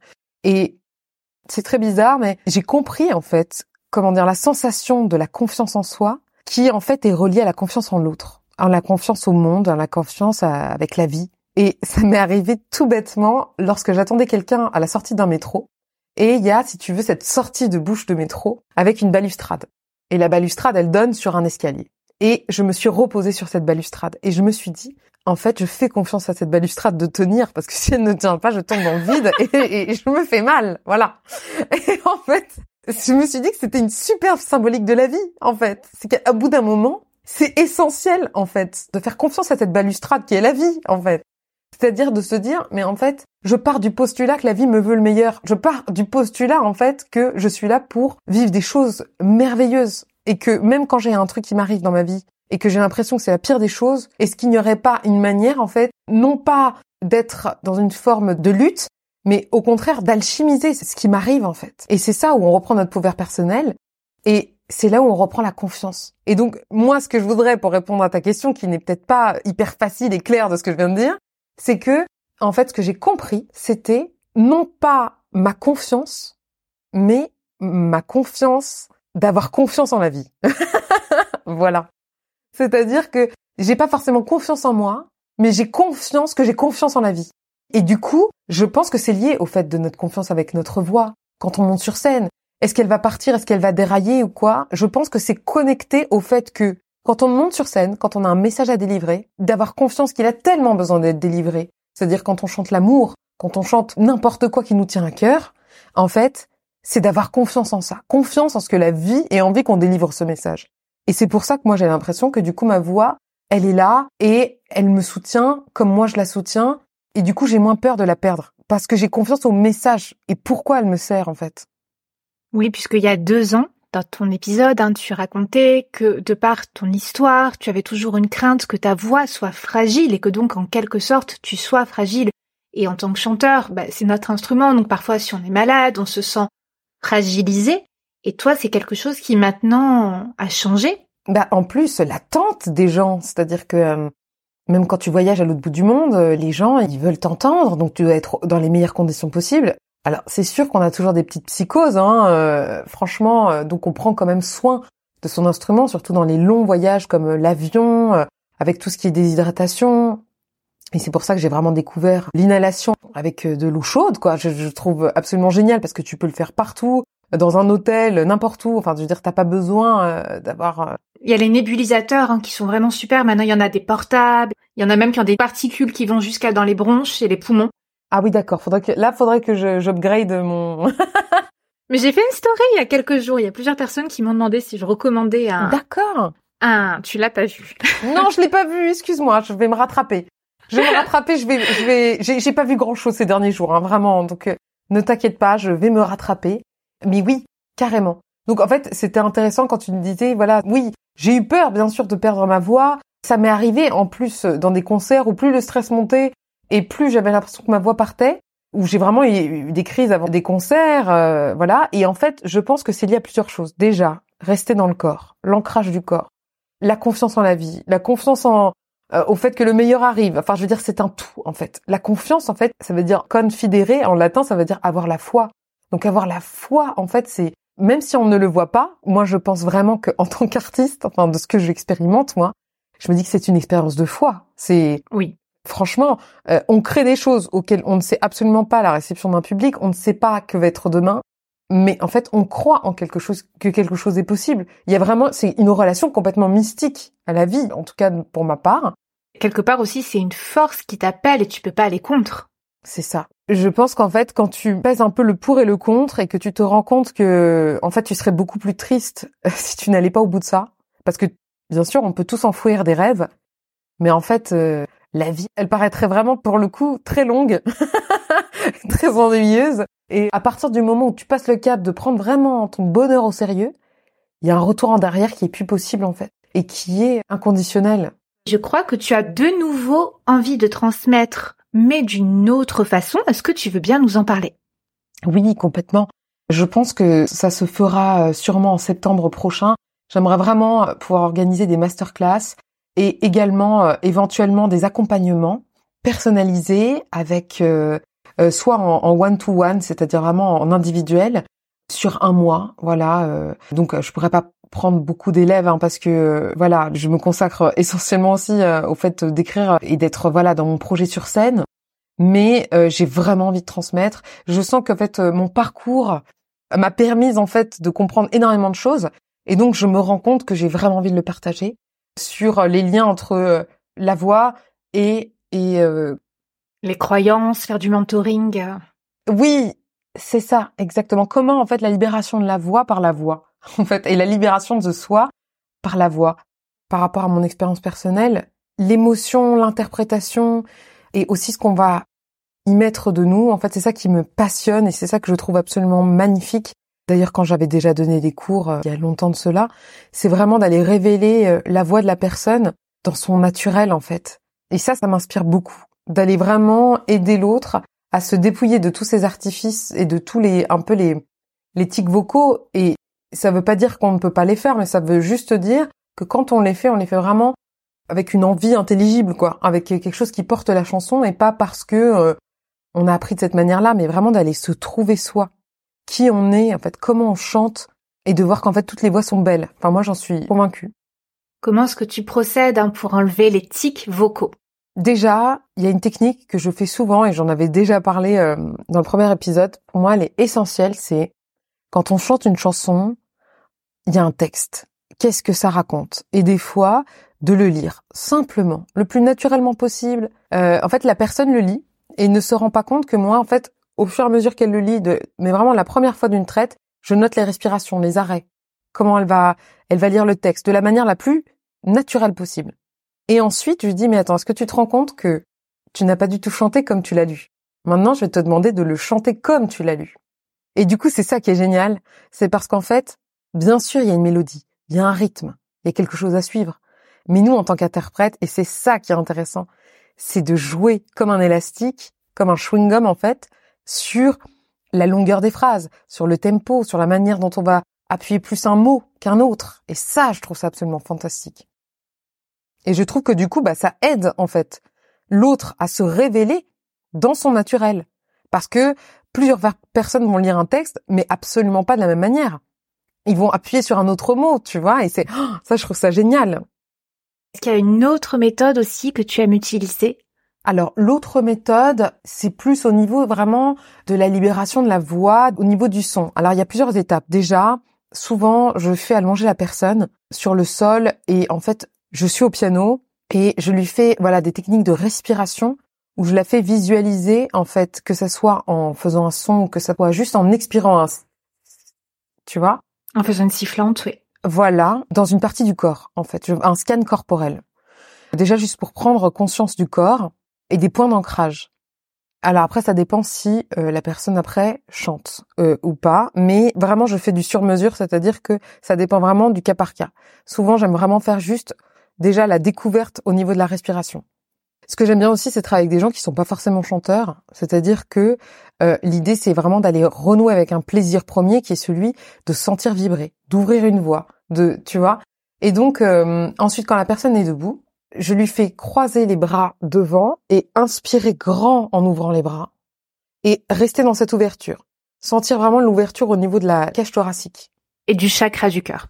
Et du cœur, exactement. Et en fait, souvent déjà, c'est une sensation qui est assez euh, nouvelle pour les personnes. Mais de sentir cette ouverture, qui est à la fois une sensation de vulnérabilité parce qu'on est complètement ouvert, et à la fois une sensation de liberté de se laisser ouvrir, tu vois, de se laisser ouvert, quoi. Moi, c'est quelque chose que je dis beaucoup dans les accompagnements en bref work. Vers la fin, je leur dis, allez, visualisez-vous, ouvrir vos ailes et, votre corps s'ouvre. Et c'est incroyable à quel point on le voit physiologiquement chez les gens. Mais c'est ça, mais complètement, complètement. Et donc déjà, je pense que ça part par une, une autorisation, une autorisation de se laisser déjà chanter, en fait, sa vibration au monde, la manière dont on va chanter quelque chose, vraiment de prendre la place dans son son. Donc ça passe par plusieurs euh, petits exercices en fait que je fais aussi sur mesure en fonction de la chanson, en fonction aussi de l'intention de la personne. Quand la personne en fait va venir par exemple pour explorer une chanson, que ce soit un chanteur professionnel ou pas, c'est-à-dire quelqu'un qui doit avoir une deadline et qui doit enregistrer une chanson et qui a besoin vraiment d'aller euh, explorer euh, totalement la chanson et, et de la sentir, je sens vraiment que il y a d'abord une intention aussi derrière. C'est-à-dire, qu'est-ce que j'ai envie de dire dans cette chanson? Qu'est-ce que pour moi ça représente? Qu'est-ce que et ça peut simplement être je veux ressentir le plaisir de chanter. Je veux m'autoriser à ressentir le plaisir de chanter. Ou est-ce que ça vient dans le corps en fait? À quoi ça répond? Et aussi l'intention de la chanson. Mais complètement. Bah déjà le choix de la chanson. Parce que bon, c'est vrai que des fois entre guillemets c'est pareil des fois d'avoir un thème qui est imposé, on dit ah voilà, il faut absolument que tu chantes cette chanson. Et euh, par exemple, quand on fait des soirées privées, parfois c'est quelque chose qui nous arrive. C'est ça. Donc c'est quand même d'aller rentrer dans un costume, de trouver une manière, en tout cas, de respecter la chanson et à la fois de se respecter soi, c'est-à-dire de pouvoir la porter au mieux. Et donc, euh, bon, dans des cas extrêmes, bien sûr, si la chanson vraiment est à l'opposé diamétralement, soit on faut rentre, pas la faire. voilà, soit faut pas la faire, soit faut rentrer vraiment dans un personnage et vraiment prendre de la distance avec soi. Oui, c'est vrai qu'il y a des personnes qui n'ont pas forcément le choix. Oui, c'est ça, c'est ça. Parfois, je me suis trouvé une chanson très très belle, mais de me dire non, cette chanson me connecte à quelque chose que j'ai pas envie de ressentir.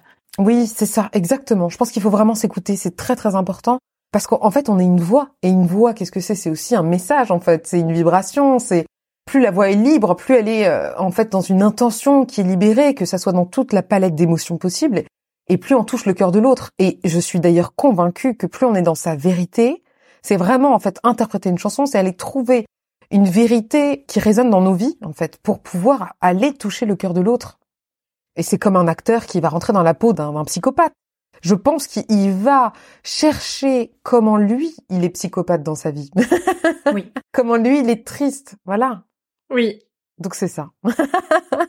Quelle est ta dernière découverte en lien avec euh, la musique, la voix, l'interprétation euh, que tu as envie de nous partager?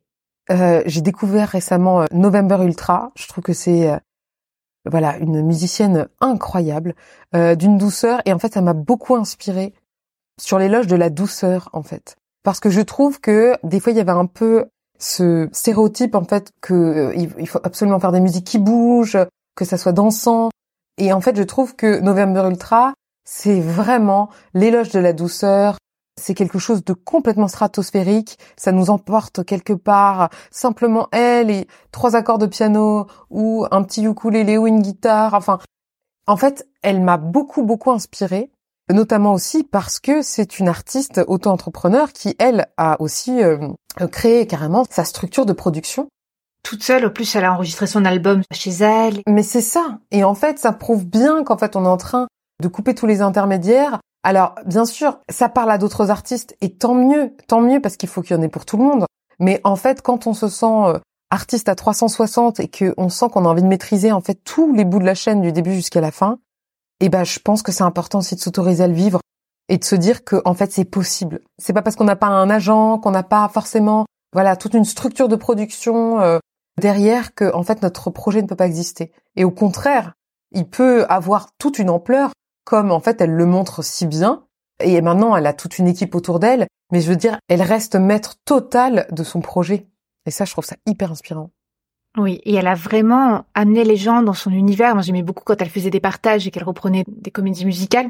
C'est un peu le contre-pied de ce qui est diffusé le plus à la radio. Et c'est vrai qu'aussi parfois, quand on a une bonne étendue vocale, qu'on a une voix travaillée, parfois on a l'impression que les gens, ils ont envie qu'on fasse ci, qu'on fasse ça, qu'on soit dans une démonstration. Aussi bien November Ultra que toi, c'est ce que j'aime, c'est qu'on sent que vous faites vraiment avec une intention et pas dans le but de montrer ce que vous pouvez faire. Bah, écoute, merci beaucoup. Et c'est vrai que ça, ça a été aussi un long travail parce que, pour reprendre aussi ta question que tu m'avais dite avant sur euh, la voix et se faire confiance, c'est vraiment ça. C'est-à-dire que quand je me suis retrouvée à Tokyo et que, en fait, euh, j'avais eu une euh, trachéite quelques jours avant et que c'était un moment qui était tellement important pour moi et que je me retrouve à monter sur scène et qu'en fait j'ai une oreille bouchée, je m'entends vraiment de l'intérieur, je comprends pas. En plus j'avais pris du coup de la cortisone. Enfin, je te raconte pas l'histoire. Tu l'avais raconté dans le premier épisode. C'est ça. Et en fait, c'est un des moments les plus importants. Mais ce que je voulais dire, c'est que j'ai compris que l'idée, c'était vraiment de donner le meilleur de soi. Peu importe, en fait, si j'ai qu'une oreille, que je m'entends pas, que ma voix, elle est peut-être pas au top, que euh, j'ai la voix cassée, que je ne sais pas quoi. Je vais donner le meilleur de ce que j'ai maintenant. Du coup, ben voilà, c'est aussi ça, en fait, la musique. C'est d'être le canal, voilà, d'accepter, en fait, de, de le transmettre du meilleur qu'on peut et pas forcément, même si on n'atteint pas cette note-là, même si c'est pas, en fait, on n'est pas comme tu dis dans la démonstration. Et je pense que ouais, c'est un truc qui s'apprend aussi. Hein. Comment aimes-tu enregistrer en studio? J'adore enregistrer en studio avec un micro dans lequel vraiment je me sente à l'aise, donc de bien m'entendre. Euh, J'aime aussi avoir euh, vraiment de la réverb. Pour moi, c'est très très important. Il faut pas qu'il y en ait trop non plus. J'ai souvent en fait une oreille qui est, euh, si tu veux, hors du casque parce que euh, ça me permet en fait d'avoir le pile ajustement entre le son mat et ce que ça va rendre dans le casque. Ouais, ça c'est vrai que c'est très personnel. Il y a ceux qui aiment avoir une oreille euh, ou les deux oreilles dans le casque. C'est ça. En fait, ça dépend, mais moi j'aime vraiment avoir euh, ce léger mixte. Ça dépend vraiment de la chanson. Là, quand on était en studio, ce qui était compliqué pour moi, c'est que j'étais au piano, en chantant, tout ça en live avec en même temps le quatuor à cordes. Donc, euh, il y avait aussi beaucoup de concentration au niveau euh, de mon intonation. C'était des prises live, quoi. On, on, on pouvait pas forcément reprendre et refaire en séparé. Il y a eu juste quelques chansons où j'étais uniquement à la voix, comme Le pouvoir des mots et euh, également Tango pour la fin d'un amour, où là vraiment j'étais uniquement à la voix. Mais sinon, ça a été vraiment ensemble. Et donc j'ai eu vraiment cette impression d'être un funambule, euh, voilà, entre de contrôler mon piano, entendre les musiciens, être ensemble, et puis en même temps penser à ma voix. Ça a été euh, un challenge. Ça doit être incroyable d'enregistrer ta musique sous les arrangements de Philippe Magnez Oui. et joué par euh, le Quatuor Hanson. euh. C'était incroyable. Alors, ça me faisait très très peur, hein, parce qu'au début, je pensais faire piano et ensuite refaire en séparé. Et en fait, c'est l'ingénieur du son, Romain Clisson, qui m'a encouragé en me disant non, non, non, on est ici, on tente. Vas-y, vas-y. Mais je, je, je t'avoue que je n'en menais pas l'argent avant d'y aller. Hein. Et ensuite, je me suis sentie grisée. Mais surtout qu'en plus, au niveau du piano, c'était un instrument que tu avais mis de côté ces dernières années. Oui. Où tu étais euh, chanteuse sur le devant de la scène. Mmh, complètement. Mais en fait, je me suis rendu compte que la manière dont j'utilisais le piano était quelque chose pour moi de très naturel et de très confort en fait. Il y a quelque chose où vraiment ça m'accompagne et en fait c'est pas forcément quelque chose qui me demande de l'effort en fait quand je joue avec parce que je je l'utilise d'une manière où vraiment ça m'accompagne. C'est une deuxième voix, c'est très complémentaire en fait. C'est un soutien plus que quelque chose en plus euh, à gérer. D'accord, donc c'était plutôt la voix qui te demandait de l'effort? Oui, c'était plutôt la voix, c'est-à-dire penser à mon intonation et être en même temps avec les musiciens. Mais pour pas te centrer que sur ton interprétation et être euh, en osmose. Euh. Mmh, mmh, complètement. Euh, par rapport aux sélections des pistes ensuite après, qui a été chouette, c'est qu'on s'est rendu compte qu'on a fait vraiment un grand maximum de cinq prises live par morceau. Euh, donc du coup, c'était souvent en fait entre les trois premières où c'était les meilleures au niveau de l'intention, de l'intonation, au niveau de la synergie de groupe et du naturel. Je trouve qu'en fait souvent au niveau des dernières prises, on est beaucoup plus fatigué. Alors des fois, on peut dire qu'on est plus dans la chanson, ce qui est vrai, mais je trouve qu'on perd une fraîcheur. Et donc, c'est vrai que pour la sélection des prises, ça s'est fait souvent dans les premières prises. Voilà. Lors de ton premier épisode, tu nous as parlé du pari de ton enfance puisque ton précédent album s'intitulait Parisienne. Je crois que dans ce nouveau disque, il y a une belle symbolique puisque le studio où vous avez enregistré tous ensemble était tout près des locaux où tu avais accompagné ta classe au piano sur les feuilles mortes. Oui, et de revenir si tu veux. En plus, dans le quartier où j'ai fait cette audition de piano, où j'ai joué en fait ce morceau à l'époque, vers Mairie des Lilas, ça a été voilà un moment très fort sur cet album. Qui plus est avec un ami d'enfance. Euh. Oui, et en plus c'est très drôle parce qu'en CM1, dans ma classe, il y avait Louis Billette. Ce fameux Louis Billette qui est saxophoniste et qui, bah lui déjà à l'époque faisait du jazz alors que moi j'étais en classique au conservatoire. Et on s'est retrouvés donc par la suite déjà bien plus tard en tant que coloc euh, parce qu'on était dans la même école à Lausanne, à la Haute École de musique de Lausanne, en département jazz. Et ensuite, du coup, euh, j'ai décidé de faire appel à lui pour ce nouvel album sur deux titres. Et c'était un moment magique en fait de, de rejouer ensemble, comme quand on était enfant.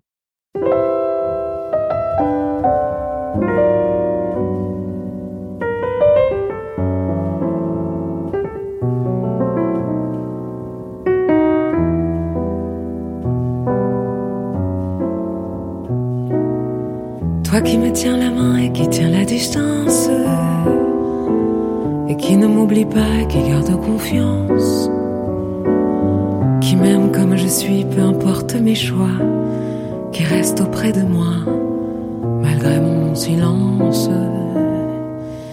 Toi qui me tiens la main, même parfois si je flanche, et avec qui le monde prend mille couleurs d'un coup avec qui j'aime parler durant toutes mes nuits blanches, qui avancent pas à pas ensemble jusqu'au bout. Toi, mon ami de toujours, toi qui viens au secours de mes joies, de mes drames. Mon frère, mon âme sœur à demi, toi qui restes même si l'un pour l'autre, pour la vie. Qui me tient la main et qui tient la distance, qui reste malgré tout depuis l'adolescence. Après toutes les folies qu'on n'a jamais loupées, tous ces rires, tous ces pleurs, amis de l'insouciance. Toi qui vois nos chemins qui parfois se séparent et qui sait le chagrin que j'ai lorsqu'on se fâche. Et au fond, on s'en fout vrai, qui est tort. Et lorsqu'on se rattache, on est encore plus fort. Toi, mon ami de toujours, toi qui viens au secours de mes joies, de mes drames. Mon frère, mon âme sœur un demi, toi qui restes, même si l'un pour l'autre toi mon ami d'être toujours, toi qui viens au secours, juste pour sécher mes larmes. Un frère, une âme sœur trouvée, qui reste à mes côtés, ami.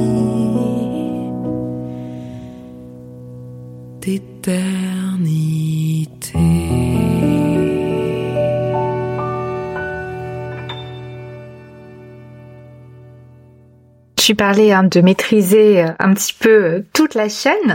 Tu es aussi très impliqué euh, au niveau des visuels. On a parlé tout à l'heure du clip. Comment prépares-tu tes séances photos Eh ben écoute, j'aime beaucoup créer un mood board en fait, que ça soit à partir de Pinterest ou d'autres applications.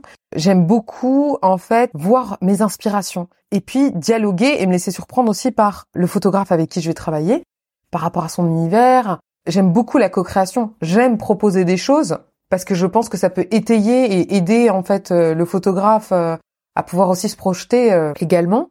Mais j'aime aussi être surprise, voilà, par le, le- le photographe. Alors moi j'aime bien épingler quelques images à proposer, etc. Mais toi les moodboards que tu proposais aux photographes, j'avoue que j'ai été estomaquée. Je me suis dit on se croirait dans une agence de mode. Ah, c'est trop sympa. Ah, bah, écoute, merci. Je sais pas, c'est vrai que je me rends compte que j'aime beaucoup l'esthétisme, j'aime beaucoup en fait la beauté, mais pas la beauté dans un sens, comment dire, vraiment dans ce rapport à l'esthétisme, plus dans le côté japonais, c'est-à-dire que par exemple, tu sais, l'art du kintsugi, Oui. voilà, euh, une assiette qui est cassée par exemple, ils vont mettre de l'or à l'endroit où ça a été cassé. Et du coup, le plat qui à la base aurait dû être jeté prend encore plus de valeur parce qu'en fait, au lieu de cacher, on met en valeur ce qui a été brisé. Et je trouve ça encore plus beau. Et je pense que dans tous les aspects euh, de l'art, c'est ça. En fait, on est artiste, on est un peu comme des kintsugi, avec nos blessures, avec le fait que voilà, on est tombé plusieurs fois. Mais en fait, on s'en sert comme une force, ça fait qui on est. Et je pense que dans tous les aspects de la communication, c'est de mettre de la valeur, en fait, sur notre unicité, de trouver un angle pour que ça soit le plus beau possible. Mais pas dans un truc qu'on va cacher on met la poussière sur le tapis, hein. mais dans le sens où rendre les choses belles et poétiques avec les objets, avec les outils qu'on a. En fonction de ses, ses préférences et ses goûts et C'est ça, je pense que quand on est artiste, on a tout un univers. Et cet univers-là, il est hyper important de le respecter, en fait, parce que c'est notre force. Et je pense que c'est hyper important. Alors, quand on n'a pas la vision, forcément, de se dire, ah, comment je me vois et tout, c'est très important aussi de pouvoir se laisser surprendre et, et d'écouter son ressenti. De dire, ah ben, en fait, non, ça, je me ressens pas dedans. Ou, voilà, d'avoir des conseils, mais de sentir quand même cette voix intérieure qui a toujours la bonne réponse. Mais je pense qu'on est un univers. On, est artiste, on est un univers euh, à part entière. Hum, Et parfois aussi, ça peut être intéressant de demander à son entourage euh, comment est-ce que vous me voyez, qu'est-ce qui, de croiser les points de vue et de voir euh, ce qui fait écho en nous et d'être surpris, tiens, ça, j'avais pas perçu ça de moi et Mais c'est ça, carrément. Alors, bien sûr, quand on dit entourage, on dit personne de confiance et personne avec qui on se sent bien. Parce que des fois, on sait jamais sur qui on peut tomber. Hein. Mais euh, je trouve que c'est vachement bien d'avoir un réseau de personnes en qui on se sent complètement en confiance, en qui on sait qu'il y a de la bienveillance. Et quand on est paumé, bien sûr, de pouvoir dire, voilà, qu'est-ce que tu penses de ça?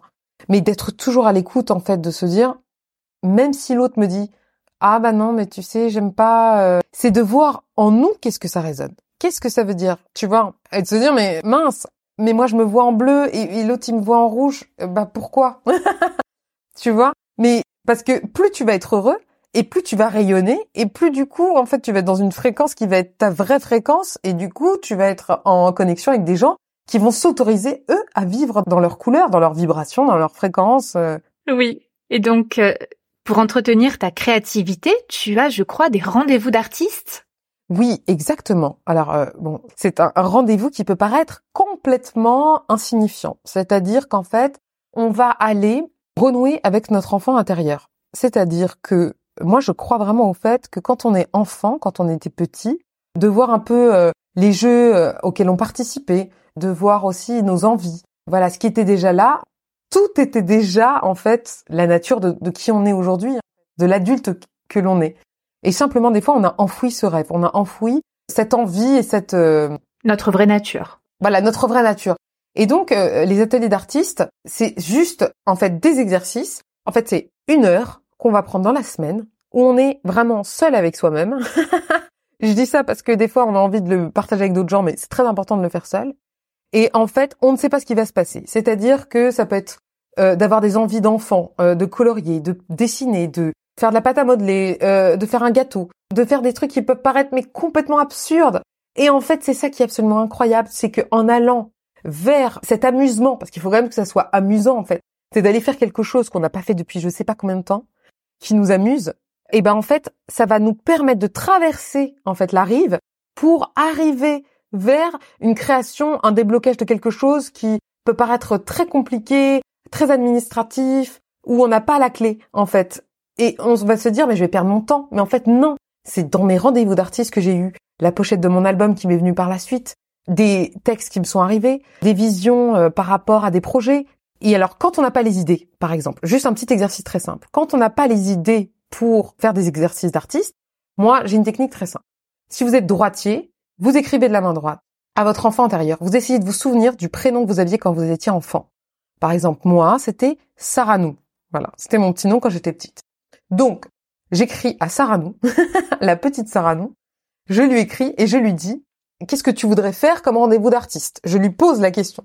Voilà, j'espère que pour ceux qui nous écoutent, on verra si on a perdu des auditeurs en route, mais c'est pas grave. En tout cas, je lui écris, je lui pose la question. Et ensuite, je prends ma main gauche, parce que je ne suis pas gauchère. Alors, si vous êtes ambidextre, bon, vous prenez quand même celle avec qui vous êtes le plus à l'aise. Si vous êtes gaucher, bien sûr, vous inversez tout ce que je viens de dire. Et donc, avec la main gauche, vous laissez votre enfant intérieur vous répondre.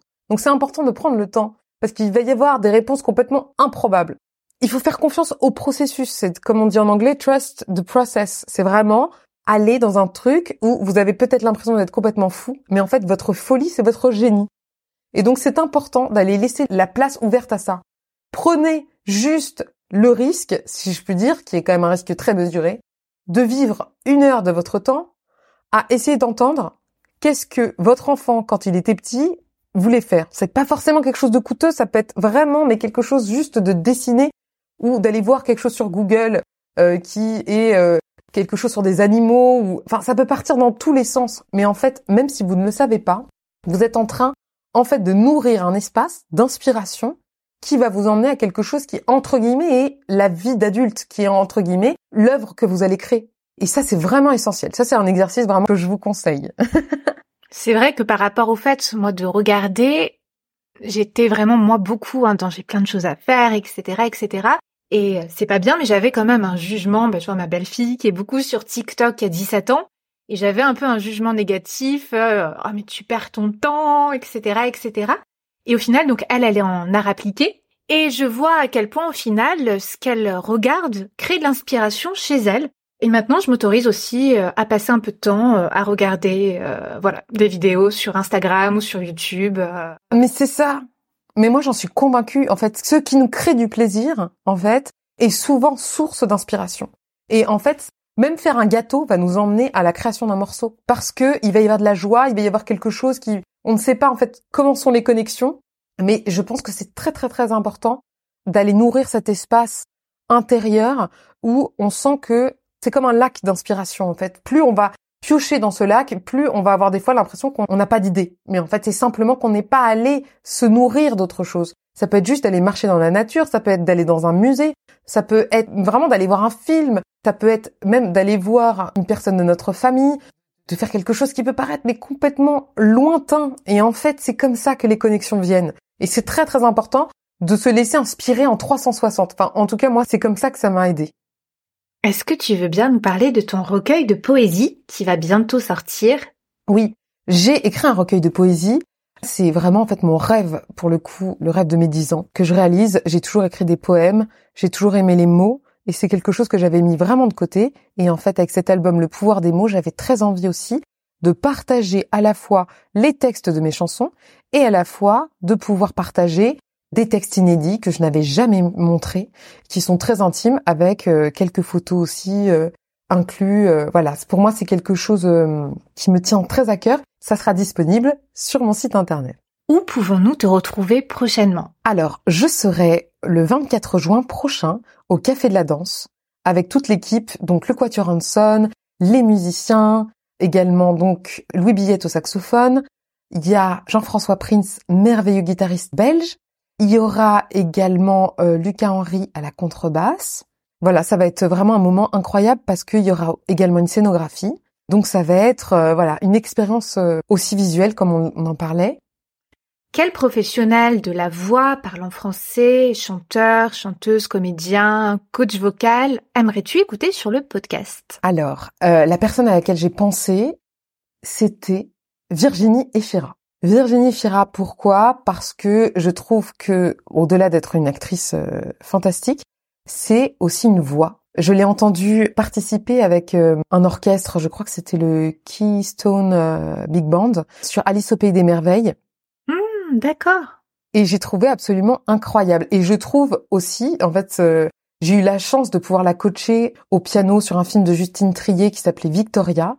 Et elle avait appris le piano euh, assez rapidement, même si c'était voilà un petit extrait. J'avais trouvé vraiment qu'elle était euh, assez hallucinante parce qu'elle n'hésitait pas à s'entraîner, euh, mais autant de fois que possible. S'il fallait refaire 100 fois quelque chose, elle le faisait avec une telle énergie. Enfin, vraiment, j'avais trouvé incroyable. Et je l'avais je lui avais écrit une chanson sur mesure parce qu'elle adorait I'm Through With Love, le standard. Et donc, du coup, j'avais écrit une chanson à la manière de pour elle, qui s'appelait Never Say That You Love Me, que j'ai enregistrée sur l'album Inspiring. Love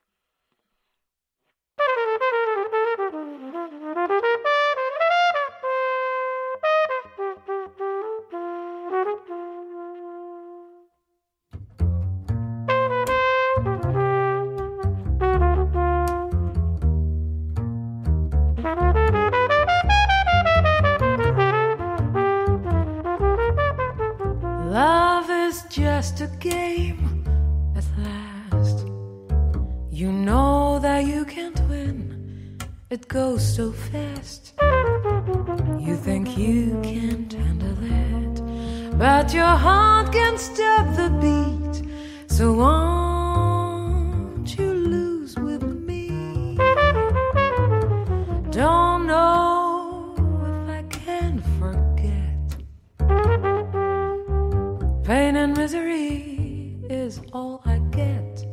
So hush and touch me carefully if you wanna be with me, but never say that you love me. Welcome to my sadness. You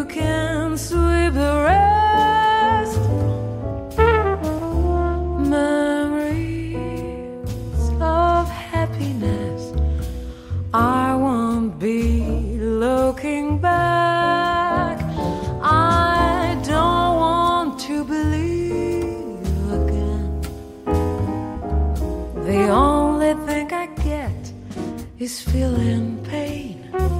So hush and touch me carefully. If you wanna be with me, but never say that you love me. Tu l'as coaché et on peut l'entendre chanter la chanson que tu lui as composée sur le bonus du DVD. C'est vrai. En fait, j'ai trouvé en la coachant même à la voix que c'était vraiment quelqu'un de très inspirant et je l'imagine vraiment chanter.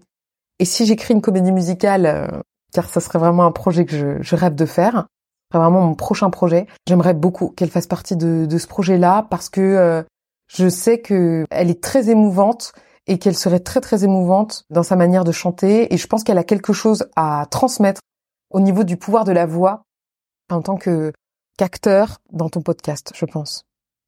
Oui, et puis en plus de par son parcours, je sais que le conservatoire s'était mal passé pour elle, donc elle avait tiré un trait là-dessus. Que puis-je te souhaiter pour être une artiste encore plus épanouie? Écoute, euh, encore plus de visibilité, le fait de toucher encore plus le cœur des gens, de pouvoir euh, faire plusieurs concerts à travers le monde, euh, de continuer à faire de la performance artistique et, et voilà, et d'inspirer, enfin j'espère en tout cas les autres à ma façon et, et de répandre voilà de la douceur euh, comme je peux. Très bien, je mettrai tous les liens pour te retrouver. Oui, C'était un plaisir de pouvoir échanger. Tu es la première invitée qui revient pour la deuxième fois dans le podcast. ah je suis tellement touchée, ah là là. Ben moi aussi parce que c'était vraiment fou. Enfin, J'aimais énormément ta musique et quand j'ai eu le projet de podcast, je me suis dit, ah, j'aimerais bien que ce soit ma première invitée. Elle a l'air très sympa. Oh. Merci encore pour tout. Merci à toi pour ta générosité et à bientôt. À bientôt. J'espère que l'écoute de cet épisode vous a plu. Si c'est le cas, parlez-en autour de vous. N'hésitez pas à partager sur les réseaux sociaux en me taguant Clémentine Copolagne ainsi qu'en taguant Sarah Lankman. Si le podcast est utile pour vous, s'il vous plaît, mettez un commentaire sur Spotify ou Apple Podcasts pour m'aider à le faire découvrir. Pour plus de renseignements sur mes accompagnements ou pour toute question, vous pouvez m'écrire par mail ou sur les réseaux. Mille merci d'avoir écouté la clé de la voix. À très vite pour un nouvel épisode.